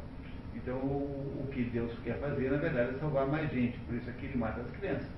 Você não gosta dessa explicação? Não sei, mas eu não tenho nenhuma melhor do que essa. De fato, eu não sei. Ué, é uma explicação. Não é? Mas voltando ao mal eu não acho que ela foi tão feliz. Ela teve uma vida atormentada. Mas no final deu certo, né? Mas cada episódio da vida dela, ela pagava com juros e correção monetária. Depois ela foi para aquela prisão que ela mesma falou que foi torturada, né? É, no, no final ela. Jogava excrementos sobre ela. Quando tudo deu errado, no final ela se dá bem, né? Então ela foi pagando por parte da terra Mas veja, ela, ela viveu 20 anos de roubar bem, bem sucedidamente. Ela, toda vez que perdia o marido, levava alguma vantagem econômica nisso. Ela, ela, ela teve momentos de sorte muito grandes, considerando o ponto de partida da Malfana. Nós não vivemos o dia a dia dela, o dia a dia dela foi sempre miserável. E no final a história não termina. Ela não morreu ainda. É, mas. Não morreu, a gente não sabe como ela vai morrer. É, agora o, o, autor quer nos dar a informação, o autor quer nos dar a ideia de que elas viveram felizes para sempre. Ah não, isso É, mas é o que o autor quer dizer, né? O autor, porque o modo como ele conta o final, é mais ou menos sugerindo que deu certo no final. Mesmo porque esse autor é um autor muito cristão. Essa é uma característica que não, eu acho relevante na história. Não acho que é relevante nisso, mas o Daniel Defoe é um sujeito muito cristão. Para Daniel Defoe, a história do Robinson Crusoe é uma imitação do, do, da queda, a queda do paraíso. O que é a queda do paraíso? É o homem que sai para a vida bruta, levando o quê? Os salvados que consegue levar. Não é? Os salvados do paraíso. Pois o Robinson Crusoe é a mesma história. O que é o Robinson Crusoe? É um sujeito que naufraga na, ali na costa de Orinoco, na Venezuela, e cai numa ilha com o quê? Só com o quê? Com os salvados que ele conseguiu tirar do navio antes do navio afundar completamente. Ah, o navio bate nas pedras e fica lá, né, sendo submerso, ele vai salvando pedaços de coisas. Pois o que o Robinson Crusoe, o que o Defoe quer contar para nós a história do Robinson Crusoe, é que a vida humana é isso mesmo. A vida humana é um naufrágio terrível, tremendo, que você precisa reconstituir, né? uma vida que tem que ser reconstruída com o quê? Com base nos salvados que você conseguir. Essa é a história do Robinson Crusoe. Entenderam? Esse é o sentido simbólico do Robinson Crusoe. Pois a Mal Flanders tem um sentido diferente desse, esse sentido que o autor quer dar, né, no, digamos, uma dos sentidos possíveis. A Mal Flanders é alguém que é vítima dos jogos do, da Previdência, da Providência, né? ela é vítima dos jogos da Providência. No fundo, nós não estamos tão interessados nesse ponto aqui, como em outro que eu vou mencionar em seguida. Ela é vítima de um conjunto de jogos que a vida traz a ela, e ela só, todos eles preparatórios para quê? Preparatórios para chegar no momento de incapacidade de seguir em frente, que é quando ela está presa, e aí então ela naquele momento faz o quê? Converte, faz a recuperação da, da sua, faz, faz a descoberta da, de Deus. É isso que o, é isso mais ou menos que o, o, o, o autor quer nos dizer sobre a Malfrance como primeira interpretação, assim, como a interpretação mais aparente de todas as coisas aqui. No entanto, o que aí nessa história de importantíssimo é um pretexto eh, para nós entendermos mais profundamente esse assunto, que é o seguinte, veja só, embora eu tenha dito a vocês que as ações humanas não são garantia do destino das pessoas, porque a, o destino das pessoas é incontrolável e pode destruir qualquer plano. E aí vocês devem conhecer gente que esteve nessa situação, gente que fez tudo certinho, mas deu errado, que fez tudo errado e deu tudo certo. Tem todas as situações possíveis. Né? O destino humano tem todas as situações possíveis. Qualquer que seja o, o tipo de ação que alguém faz na vida, depende, antes de mais nada, como primeira condição, de uma coisa chamada horizonte de consciência. Que é a primeira coisa que nós vamos entender sobre a psicologia da Mão Flanders, como é que ela pensa. O que é horizonte de consciência? O horizonte de consciência é quanto você consegue ver da sua própria vida. E há, claro, que nesse, nesse horizonte de consciência há dois extremos, digamos assim, teóricos, duas pontas, que são uh, as nossas referências, digamos, didáticas mais fáceis de compreender. A primeira ponta é daquele sujeito, daquela pessoa, que tem um horizonte de consciência muito, muito, muito maior do que a sua própria vida que está vivendo naquele momento. Quem é essa pessoa? Essa pessoa, eu não estou dizendo que essa pessoa esteja sempre bem é, boa, boa e não má. Não estou dizendo que haja alguma coisa de moral nisso.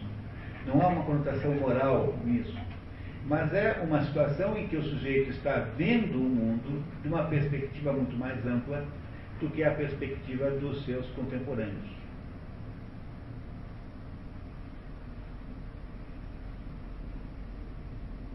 Essa, essa pessoa tende, portanto, a entrar em conflito com o mundo em que ela vive. Ele é uma, uma espécie de herói conflitivo, porque ele está vendo coisas que os outros não veem, ele, tem, ele não tem sempre facilidade de contar o que ele está vendo, e ele irá exigir coisas e propor coisas que parecem a todos os outros, que parecem a todos os outros coisas sem sentido, sem caminhamento, e que não deviam existir. É o caso de todo mundo que tem um projeto político, todo mundo que tem um projeto civilizatório, todo mundo, seja político bom ou mal, tanto faz. Não é isso? Bom ou mal, tanto faz, tanto faz, pode ser qualquer um dos dois.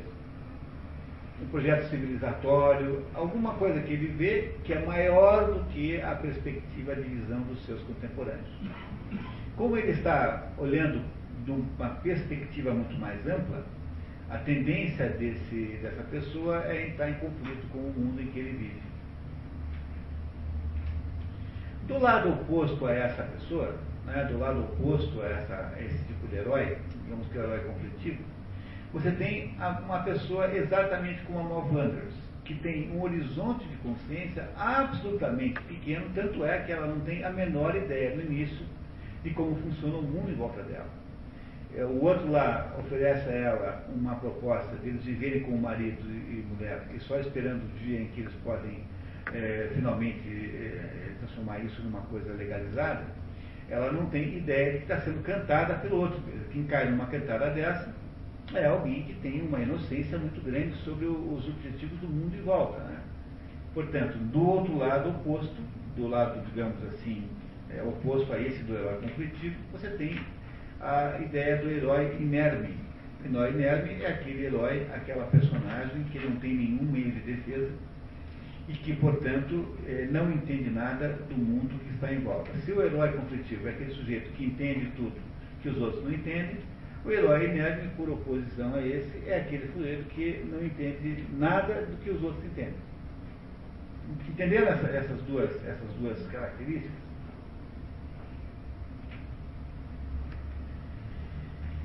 Essas são dois extremos do que? De possibilidades de horizonte de consciência. É? Então, o horizonte de consciência, que é o primeiro fato que nós temos que levar em conta, ele, ele é assim, ele tem um extremo em que você acha que você acha que entende tudo e os outros, você acha que entende tudo e os outros não entendem nada. Não é? o, o militante político de longo prazo é assim. Então você tem, por exemplo, na, no, no, no, processo, digamos, político, você tem os sujeitos que acham, que entendem tudo que estão fazendo e que montam planos para tomar o poder em 50 anos e que tomam decisões de curto prazo que ninguém entende. Quem é que executa decisões de curto prazo? São aqueles que não entendem absolutamente nada do que está acontecendo a longo prazo e que, portanto, são naturalmente bons executores de ações concretas e práticas. Há, portanto, uma diferença de horizonte de consciência enorme entre, entre as personagens literárias. E a Mal Flanders o que é, na opinião de você? Está mais para o lado do herói conflitivo, porque sabe tudo que os outros não sabem, ou está no herói nerd, porque ela não sabe nada do que está acontecendo? Ela está muito mais desse lado. Né? Ela, portanto, é muito mais uma criatura inocente, né? alguém que é inocente, e que ela não, ela, ela, tem, ela não é que ela seja inocente, mas ela tem uma, uma simploriedade. Ela é alguém, ela é um pouco simplória, deixando que o mundo decida por ela, assim, mais ou menos. É uma simploriedade um pouco, um pouco, um pouco, como é que eu diria assim, uma simploriedade um pouco malandra, mas é uma simploriedade. O projeto que todos os outros têm, ela não tem.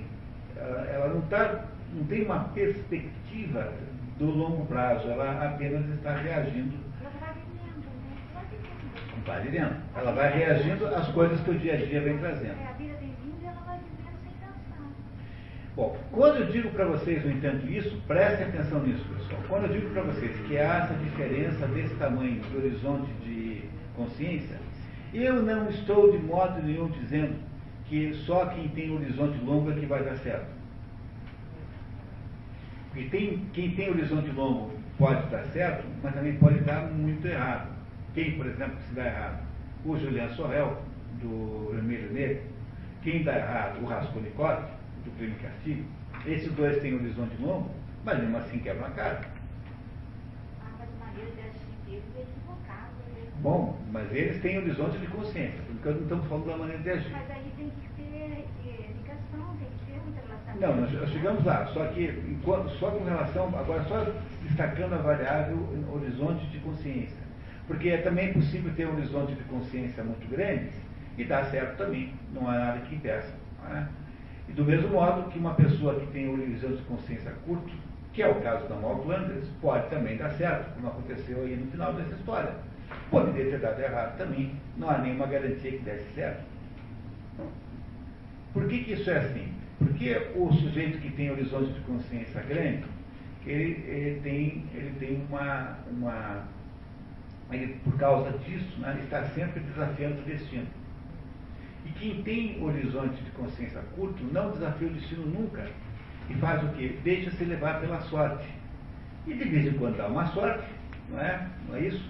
Dá uma sorte e essa pessoa, de alguma maneira, deu certo.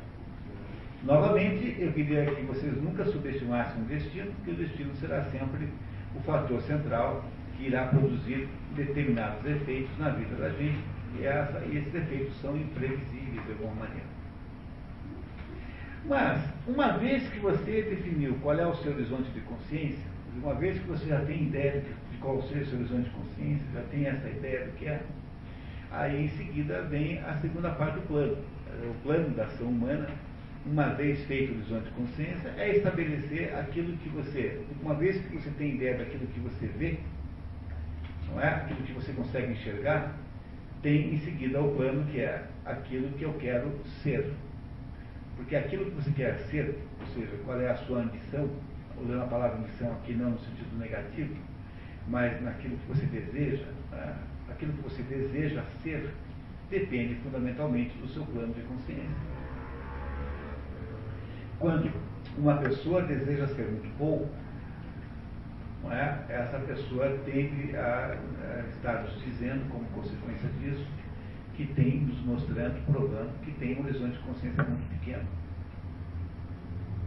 É muito difícil falar sobre isso no Brasil, porque aqui no Brasil, 99% das pessoas que você possa conhecer tem como plano de vida, fundamentalmente, arrumar dinheiro. Aquilo que você quer ser é alguma coisa econômica, alguma posição econômica na sociedade. Quando você acha que ser alguma coisa econômica é o objetivo da sua vida, você está usando, está invertendo as prioridades da existência, está casando com os meios, porque a sobrevivência econômica não é o objetivo de vida, ela devia ser apenas um meio para você ser alguma coisa. Não é? Devia ser um meio para você ser alguma coisa. Eu entendo que é consequência, nem meio, não é consequência. Tudo que se faz, consequência depois o, o dinheiro vem na Mas às vezes não é consequência, porque às vezes pode ser que aquilo que você quer ser não implique de modo nenhum em consequências econômicas positivas. Às vezes é o caso. O que as pessoas aqui no Brasil pensam é que o objetivo da vida real é arrumar um emprego em algum lugar, ter uma profissão no sentido de emprego. Então, quando você pergunta para o que ele quer ser, ele quer ser médico, quer ser engenheiro, ou aquilo, aquilo outro, ele está tá pensando basicamente na sua situação econômica. Ele quer ser alguma coisa Mas economicamente. Invertendo o pensamento, está pensando de forma circulada, pensar na Ah. profissão, É. no meio de realização pessoal, no meio de fazer a coisa certa, consequência, o dinheiro vai ser consequência. Muito bem, mas como ele não pensa assim, a maior fonte de frustração pessoal- humana no Brasil é o fracasso econômico. Essa é a fonte de frustração humana maior de todas, porque tendo fracassado economicamente, como a- o sucesso econômico era o objetivo central da sua existência, da sua vida, então você na verdade não deu para nada. Né? É isso, quando na verdade ninguém tem preocupação com fracasso ontológico. O sujeito queria ser o maior escritor de romances do Brasil, o sujeito queria ser o maior poeta, o sujeito queria ser o maior pintor, o sujeito queria ser não sei o quê. Todo, todos, esses, todos esses objetivos que são de natureza não monetária, são objetivos reais, são objetivos de vida reais, reais, reais. Eles são todos depreciados e não, acabam não fazendo nenhuma, nenhuma diferença, eh, porque eles são automaticamente substituídos por objetivos exclusivamente econômicos. E esse é um problema terrível no Brasil, porque o, o Brasil não consegue entender que o que faz com que a sociedade se desenvolva é a quantidade de coisas que nós queremos ser e que nós lutamos para ser, e não aquilo que nós gostaríamos de ter. Ah, Não, não, há- não tenho nenhum problema em, em riqueza, não é disso, não estou definindo aqui ninguém virar, um, é, como é que é, um, um padre povero, né? não, é, não é essa a ideia. Né? Estou apenas querendo dizer que aqui no Brasil não se, conhece, não se consegue conceber objetivos é, humanos que não sejam os exclusivamente econômicos. Mas isso não é universal? Não, senhora, de jeito nenhum. Tá? Se eu for pegar qualquer país desenvolvido, o sujeito que não conseguiu ser aquilo que ele queria, ele passa o resto da vida bebendo de desgraça. E aqui no Brasil, nós aqui passamos a ter essa noção, porque de alguma maneira nós somos uma sociedade exclusivamente voltada para questões econômicas. Agora, não dá para fazer isso como processo civilizatório, porque por esse critério vira todo mundo funcionário público. Se a ideia é garantir a vida, né? É uma sociedade voltada para, digamos, para uma carreira sem riscos. Não é? E é isso que nós fazemos aqui muito erradamente, porque nós não temos uma, uma, uma, uma cultura aqui no, no país de se ter objetivos que não sejam econômicos. O sujeito desiste rapidamente, ele não consegue, porque não é da nossa natureza.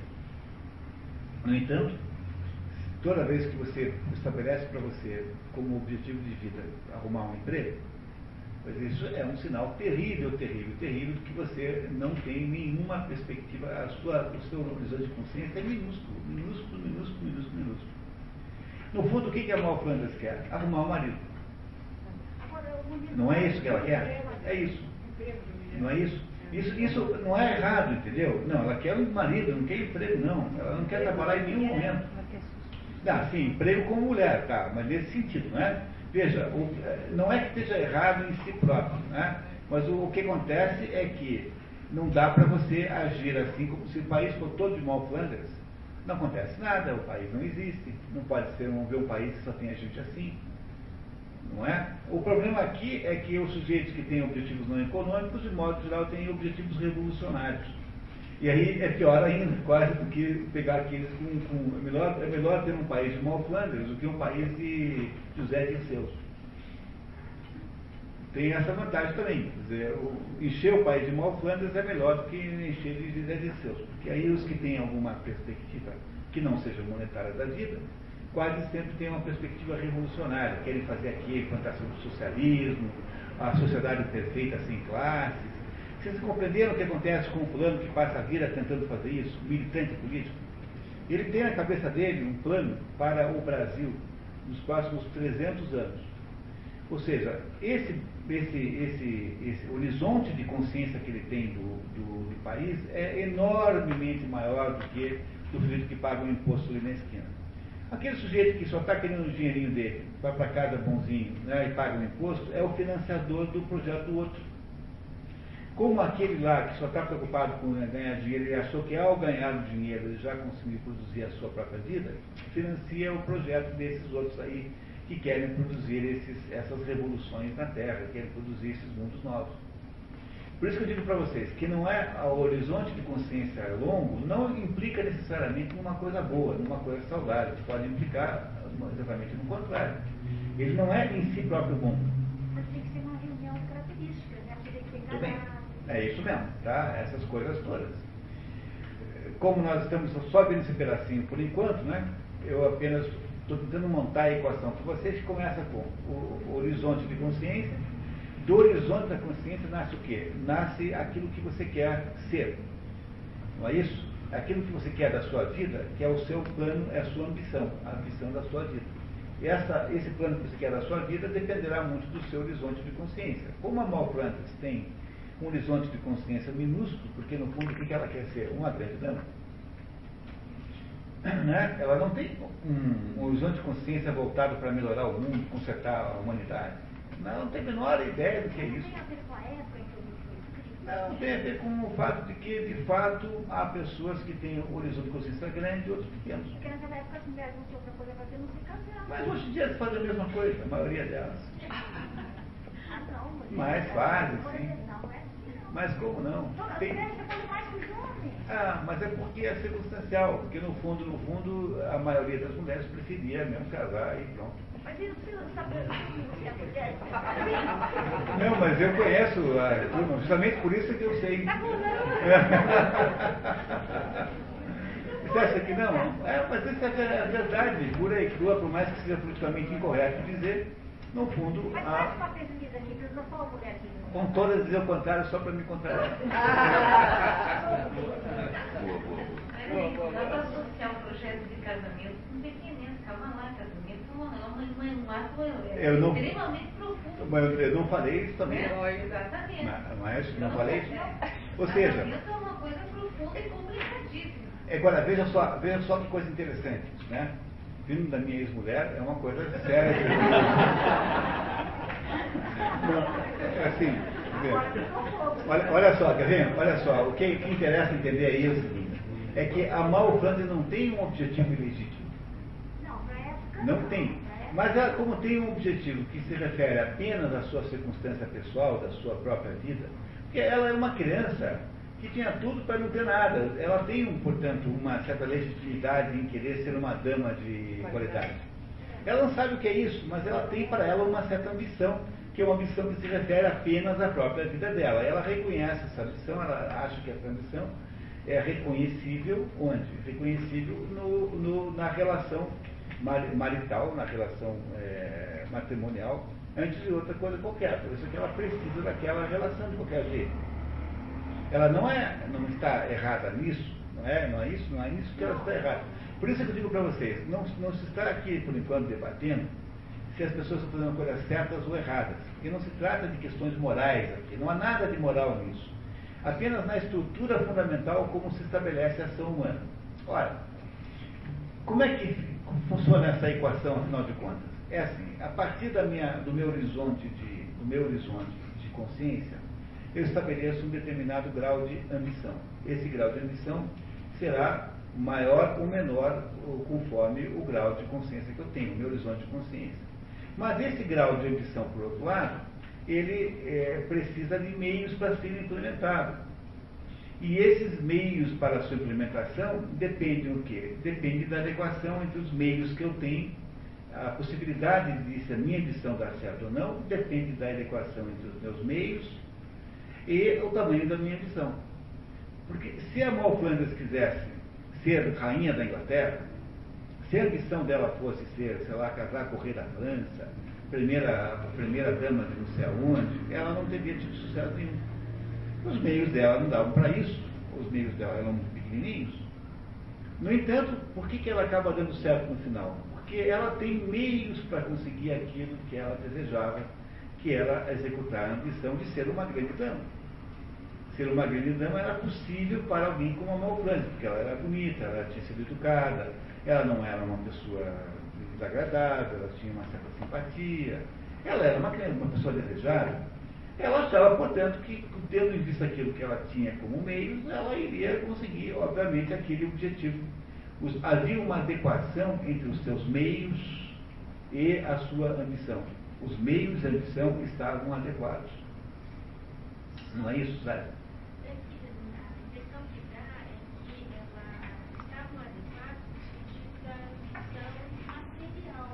Agora, vínculo afetivo, ela não conseguia. Ela não tinha, mas ela não tinha essa ambição também. Porque, mas porque também não teve foi modelos. Né? Ah, não teve foi. é isso mesmo. foi alguém à parte, à parte da família que a criou, à parte dos relacionamentos. Ela nunca era a primeira dama, ela sempre tinha algum envolvimento como, como segunda pessoa na vida Ah. de um outro. Então, esse vínculo, ela não conseguiu trabalhar essa maturidade, Nem era a sua ambição. porque ela não conhecia. Ah, independente Talvez por isso, Independ- depois indiferente, ela dá aos filhos. É. grande amor. Que é uma coisa horrorosa, né? Mas veja bem, independentemente, independentemente da ca- causa, a ambição da Mal Flanders não era ser uma pessoa afetiva, desenvolver uma relação afetuosa. não era um grande nela. Ah, é verdade. É apenas confirmando a tese de que a única ambição que ela tinha de verdade era a ambição de ser uma grande dama. É uma ambição infantil, simplória, uma prime- primária, porque no fundo ela está tentando resolver o problema da sua infância, mas é a única ambição real que ela tem. Não é? E essa, essa ambição que ela tenta resolver o resto da vida. Como é que ela faz isso? Ela faz isso com um grau de consciência tão pequenininho, tão pequeno, tão pequeno, tão pequeno, que ela não consegue organizar, entender de fato o que acontece em torno dela. E ela vai se deixando levar assim, como alguém que é vítima inerte das circunstâncias. Não é isso que ela faz a vida inteira? O- os pais dos seus primeiros dois filhos querem os filhos, ela deixa. Ela, ela nunca se opõe a nada, ela vai sempre deixando acontecer, ela vai deixando acontecer. Ah, vou casar com o gêmeo, vou casar. Ela vai deixando acontecer porque ela imagina que essa ambição vai ser resolvida eh, de- desse jeito. Ela não tem horizonte de consciência para entender o que está acontecendo em volta dela. Não tem a menor ideia. O que não quer dizer que ela não possa dar certo, porque no final deu certo. No final deu certo, deu certinho, ela acabou ficando rica. Uma grande dama, reparem. é do ponto de vista da ambição dela, sim. Porque nós só estamos discutindo a ambição da Nicole Flanders. O que, ela queria ser? Não é que ela ficou rica, ela ficou uma grande dama. Ela tinha uma planta, plantation nos Estados Unidos, era casada com um fulano, que afinal de contas era aristocrático. Aquele marido dela, embora fosse salteador de estrada, tinha uma extração aristocrática, era um sujeito que sabia, não é isso? Que sabia lidar e tal.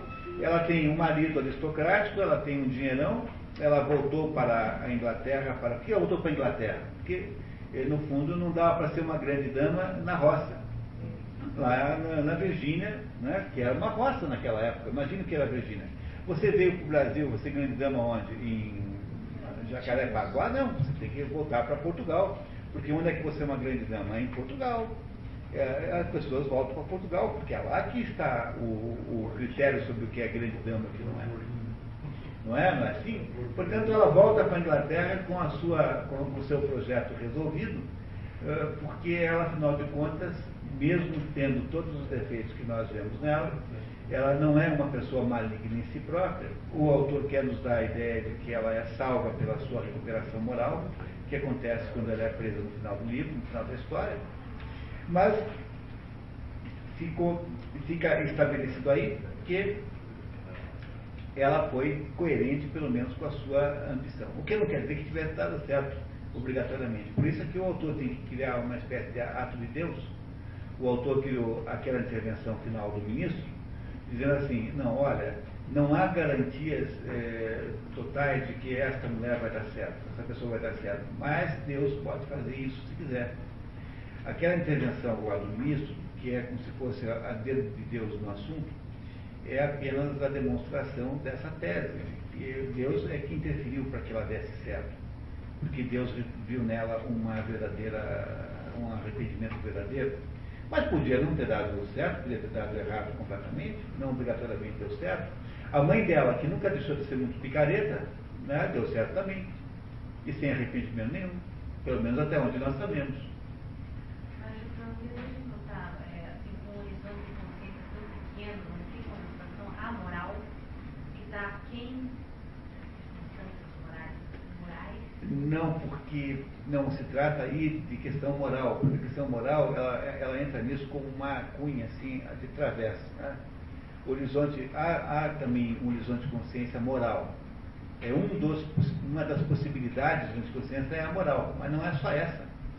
Porque, em princípio, o horizonte de consciência refere-se a tudo que você possa imaginar, todas as circunstâncias em volta da sua própria vida. Logo, ela é uma, é uma circunstância que, que, que, que, no caso dela, né, ela, ela é imoral.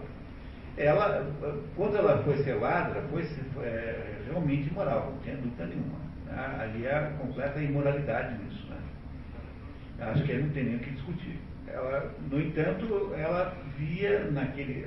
Acho que sei o que você quer dizer, é que pelo fato de ela ter esta concentração no horizonte da consciência da sua, do seu projeto pessoal de ser uma grande dama, ela pode ter sacrificado os meios para tanto. Eu não sei se dá para dizer muito, porque ela, ela só vai roubar quando ela não tem perspectiva nenhuma. Na verdade, o roubo que ela faz no início é um roubo meio de sobrevivência mesmo, que ela reputa, não é tanto o projeto, não. o projeto ela só recupera quando ela se converte, quando ela se arrepende. É aí que ela é, se arrepende e descobre o que é ser uma grande dama que há alguma consciência. É como se, naquele episódio da prisão, o horizonte de consciência dela tivesse se alargado enormemente. É, aquele episódio da prisão alarga enormemente o horizonte de consciência da Mal Flanders. E aí ela entende o que aconteceu com ela até então. Entende a tal ponto que ela é capaz de chegar na Inglaterra e escrever a própria história. Coisa que ela não seria capaz de fazer antes. Porque, como ela mesmo nos disse, a vida consciente que ela tinha era nenhuma ela só é capaz de entender de fato o que aconteceu depois que ela percebe um conjunto maior. É? E aí então ela consegue falar sobre aquilo que ela, que ela, que ela, que ela viveu. Agora, o fato de que ela é, é, falou sobre aquele assunto, foi capaz de falar sobre ela mesma, quando ela aumenta o seu grau de consciência, não, não significa de modo nenhum que ela pudesse ter, que ela teria que ter dado obrigatoriamente certo podia ter dado errado. Você pega, por exemplo, Paulo Honório, pega São Bernardo, do Graciliano Ramos, conta a história do sujeito chamado Paulo Honório, esse sujeito é brutal. Ele é um tirano, e entre as diversas coisas que ele faz, ele tiraniza tanto a sua família, os seus vizinhos, o sujeito de quem ele comprou a terra, ele faz tamanhas tiranias que ele leva a mulher à loucura e à morte, ao suicídio. A mulher dele, Paulo Honório. Quando ele faz isso, ele é, sofre tamanha destruição social, porque ninguém gosta dele, a mulher morreu, o, ele perde tudo que ele tem, porque a, não, não tem quem o ajude, ele fica zerado, tudo. Quando ele está completamente zerado, ele é finalmente capaz de contar a história que ele viveu. A história que ele viveu, é, só, é só aí que ele conta. Então, assim, começa o livro assim, até um pouco inverossímil, né? Porque ele diz assim, ah, eu sou um sujeito completamente analfabeto, nunca estudei nada, mas vou contar uma história para vocês. E a história que ele conta não é contada por um analfabeto, então há uma certa inverossimilhança aí que o Cassino Ramos não percebeu, é, que não era para ter feito, não era para ter falado tão mal do Paulo Honório no início, a gente não acredita que o homem escreveu o livro. Ele começa, ah, eu sou um canalha, eu sou um sem vergonha, não, não deu tudo errado na minha vida, não sei o que, não sei o que, não sei o que. E aí então ele conta essa história que eu acabei de escrever. Memórias póstumas de Brás Cubas é a mesma coisa. O Brás Cubas é o sujeito que chega no final da vida, derrotado pela vida, e fala assim, bom, agora que eu já morri, né, morreu de morte, então agora que já estou morto, eu posso finalmente contar a minha história. Foi a, foi a desgraça que virou a consciência, é, o horizonte de consciência maior. O rei Elias só consegue entender o que aconteceu é, com ele na hora em que ele enlouquece, na hora em que ele cai naquela selva, naquela água daquela tempestade gigantesca que ele entende quem é que é inimigo dele, quem é que é amigo dele, antes você não entende. Às vezes, o modo pelo qual você obtém a visão de consciência é pelo modo mais trágico, mais difícil, mais você aumenta o seu horizonte de consciência por esse modo aí. A mesma coisa o Raskolnikov. Na continuação do crime castigo, que nunca foi escrita, o Dostoiévski pretendia mandar o Raskolnikov para a Sibéria, e ele então Sibéria, vivendo né, sob aquelas condições muito, muito difíceis, ele ia então entender, o, aumentando o horizonte de consciência, ele ia entender o quanto o plano dele estava errado. Iria, portanto, modificar o seu horizonte de consciência. Pois o, o Brasil precisa fazer isso também. Nós precisamos aumentar o nosso horizonte de consciência. Uh, e é isso que é quase que a coisa mais urgente a fazer para que nós possamos recuperar aí alguma possibilidade de sucesso do país. Porque caso a gente não faça isso, nós só seremos, uh, só estaremos voltados para assuntos econômicos, que é uma espécie de desgraça que assola o país. A ideia de que o objetivo da vida é arrumar um emprego, ter um salário, ter uma, uma, uma, uma coisa que, na qual você possa se sustentar, não é objetivo de vida nenhum. Isso é apenas um meio de vida. Mas os meios de vida são perigosos. São úteis, mas são perigosos. Não é? O automóvel é um meio de transporte, mas pode gerar um desastre. Portanto, nós não devemos achar os meios obrigatoriamente bons sistematicamente, pode ser que existam aspectos malignos e contraditórios dos meios. Agora, se o seu objetivo, por exemplo, é é, melhorar a educação do povo brasileiro, esse é o meio, esse é um objetivo completamente isento de qualquer risco, porque esse você controla 100%. Você não controla o meio, porque o meio é coletivo. O seu automóvel anda numa estrada onde há outros veículos circulando. Agora, o seu objetivo pessoal diz assim, eu vou voltar à minha vida para ser uma, um educador, vou educar esse pessoal de qualquer jeito. Esse é um meio completamente, esse é um objetivo completamente dominado por você. Você tem total e completo eh, controle sobre os seus próprios objetivos. Que você não tem a garantia que eles serão realizados, porque aí existe o destino que impede, pode impedir. Você pode sofrer um acidente, ficar, sei lá, é, ter um AVC grave, não conseguir mais dar aula. Tem tanta coisa que pode acontecer com você você não sabe o que vai acontecer e como acontecer. Ah, o Luiz Tomachek. O Luiz Tomachek era o maior pianista, era o sujeito aqui no Paraná com o maior talento de piano que existia. Luiz Tomachek. Era um gênio. Foi, ganhou todos os concursos nacionais de piano, um gênio, um gênio, um gênio, um gênio. Parava aí, era um chachinho. E o Luiz Tomachek, que quando ia começar a subir, né, iria se tornar o maior pianista brasileiro, provavelmente, começou a ter uma doença degenerativa das pontas dos dedos. São Carlos Martins, né?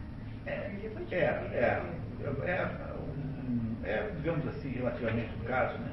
Doutor Machete tinha mais talento que ele, sabe? Embora ele fosse um grande pianista. Era, tinha vinte e poucos anos, esse Machete, e sofreu uma doença degenerativa nas pontas dos dedos, de modo que os dedos eles caíam, saíam água se, se derretiam, não conseguia tocar. Era lepra? Não, não é lepra. Eu até sabia o nome da doença. É, é, é uma pessoa pouquíssimo ah, estudada, né? Precisava ter um livro sobre o Luiz Tomacek. Mas não é uma ironia desgraçada do destino, que justamente onde você é, onde tem o maior potencial é ali justamente que acontece com você a desgraça, como o Luiz Carlos, João Carlos Martins. Podia ser no pé, né? podia ser no pé, mas era, também no pé, era nas extremidades, era pé também tinha o mesmo problema. Portanto, há umas ironias da vida que são inacreditáveis. Você acha que é, são, são, na verdade, no fundo, no fundo, se pensar bem, são piadas satânicas. Né? Essas ironias da vida são verdadeiras piadas satânicas.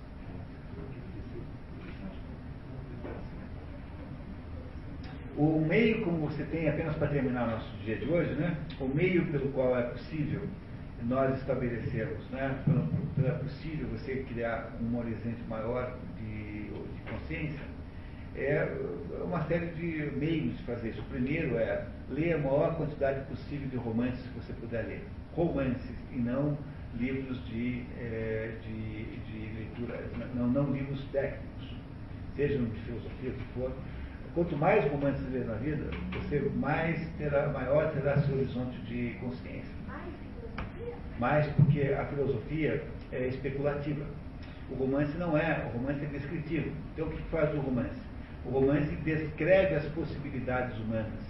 Ele vai abrindo assim na nossa frente um leque de possibilidades é justamente desse leque de possibilidades que nós aumentamos a nossa capacidade de visualização do nosso potencial de vida.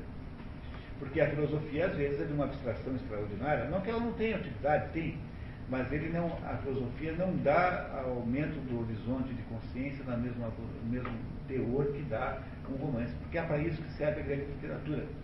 Para mostrar para você como são as perspectivas, as possibilidades da vida humana, como elas podem ser diferentes e maiores do que você está pensando. Primeira maneira, ler romances a maior quantidade possível. Criança que lê história apenas para fazer uma comparação é mais inteligente que criança que não lê história nenhuma. Se você tem um filho e deseja, um filho pequeno e deseja que ele seja mais inteligente, dê a ele histórias sem fim para ler. Histórias e mais histórias, um mar de histórias. Quanto mais histórias as crianças lerem, maior é o horizonte de consciência que elas têm da vida. Isso é mais ou menos difícil de, de contrapor, sabe? É mais ou menos assim mesmo que funciona. Quanto maior é a quantidade de referências, maior é a sua consciência. Não é? Você vai olhando para um maior leque de possibilidades humanas. Segundo, nunca estabeleça um projeto de vida que seja do tamanho da sua vida. Nunca, nunca, jamais. Sempre maior do que você. Nunca, jamais estabeleça. Se você lida com direito, você tem que ter um objeto de vida para melhorar a justiça paranaense brasileira, por exemplo. Você está ligado ao direito, o, o objetivo de vida que a pessoa tem tem que ser maior do que a sua própria vida. Nunca, nunca prenda a sua vida, o, o seu objetivo na sua própria vida. Nunca faça isso. Sempre maior do que você.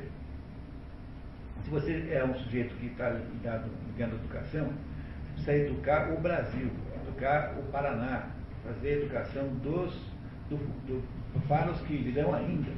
Não pode estabelecer um projeto de educação que consiste em dar aquela aula segunda-feira à tarde e pronto, acabou. Tem que aumentar o objeto de vida. E terceiro lugar, a terceira recomendação, Victor Frankianamente, nunca jamais perca a ideia de qual é o sentido da sua vida. Porque se você não pergunta qual é o sentido da sua vida, você vai achar que é passar lá no departamento de pegar o salário do dia 30. E aí você vai virar Mal Flanders. Entendeu? Vai virar o Mal Flanders. Eu quero te que você trazido de novo, porque a gente não esquece dele nunca. Né? O Vitor Todos Frank. os dias a gente lembra É. Então, extraordinário é, né? Tem aí, portanto, três conceitos práticos para aumentar o horizonte de consciência. Primeiro, ler a maior quantidade possível de romances. Romances, romances. Segundo, ler, é, ter sempre um objetivo de vida maior que a sua própria vida, que transcende a sua vida muito, até mesmo infinitamente. Que pode ser alguma coisa como assim, como preservar o cristianismo, se for o seu caso, como recuperar a cultura brasileira, se for o caso de um outro, como melhorar a engenharia brasileira se for engenheiro. Você tem que ter, você tem que ter um objetivo. Você está ligado no mundo dos negócios, é melhorar o padrão empresarial paranaense, enfim, o que for. Então, essas coisas têm que ser maiores do que você, senão você vai eh, cair naquele pequeno mundo da malplanos. E a terceiro, por último, nunca, nunca deixar de perguntar qual é o sentido da sua vida. Porque enquanto você pergunta isso, você está sempre descobrindo pra, qual é o seu horizonte de perspectiva, né, de consciência. Se você não pergunta, você não tendo resposta melhor, vai di- di- diminuir a sua vida apenas a, um- a uma, a uma remuneração que é aquilo que você, de que você precisa para continuar vivo. Pois na hora que o objetivo da sua vida voltou a ser apenas remuneração, eh, a não ser que você ache que isso é bom, porque você pode ser também como a Malflan. A Malflan descobriu no final da vida que não era bom, né? No final da vida ela descobre que estava errada. Não é isso? Eh, o romance não nos conta tão bem isso, mas é isso que está escrito ali. Não é? Portanto, um objetivo pequeno, digamos, visceral, intrínseco, imanente, é sempre um objetivo que não é muito recompensador. É uma vida sempre meio zoológica, entendeu? Embora seja uma vida possível. Mas mesmo sendo uma vida possível, é uma vida meio zoológica. Porque nem, nem sei se o seu cachorro é isso. Acho que o seu cachorro está preocupado em proteger você. Quando o seu cachorro tem uma existência preocupada em proteger o dono, de alguma maneira ele tem um objetivo que transcende a própria vida, porque é capaz de ele atacar um pitbull para salvar você. O seu Yorkshire é capaz de atacar um pitbull para salvar o dono. Ora, nenhum cachorro é capaz de ter um objetivo tão fisiológico quanto sobreviver apenas. Nenhum cachorro é capaz disso.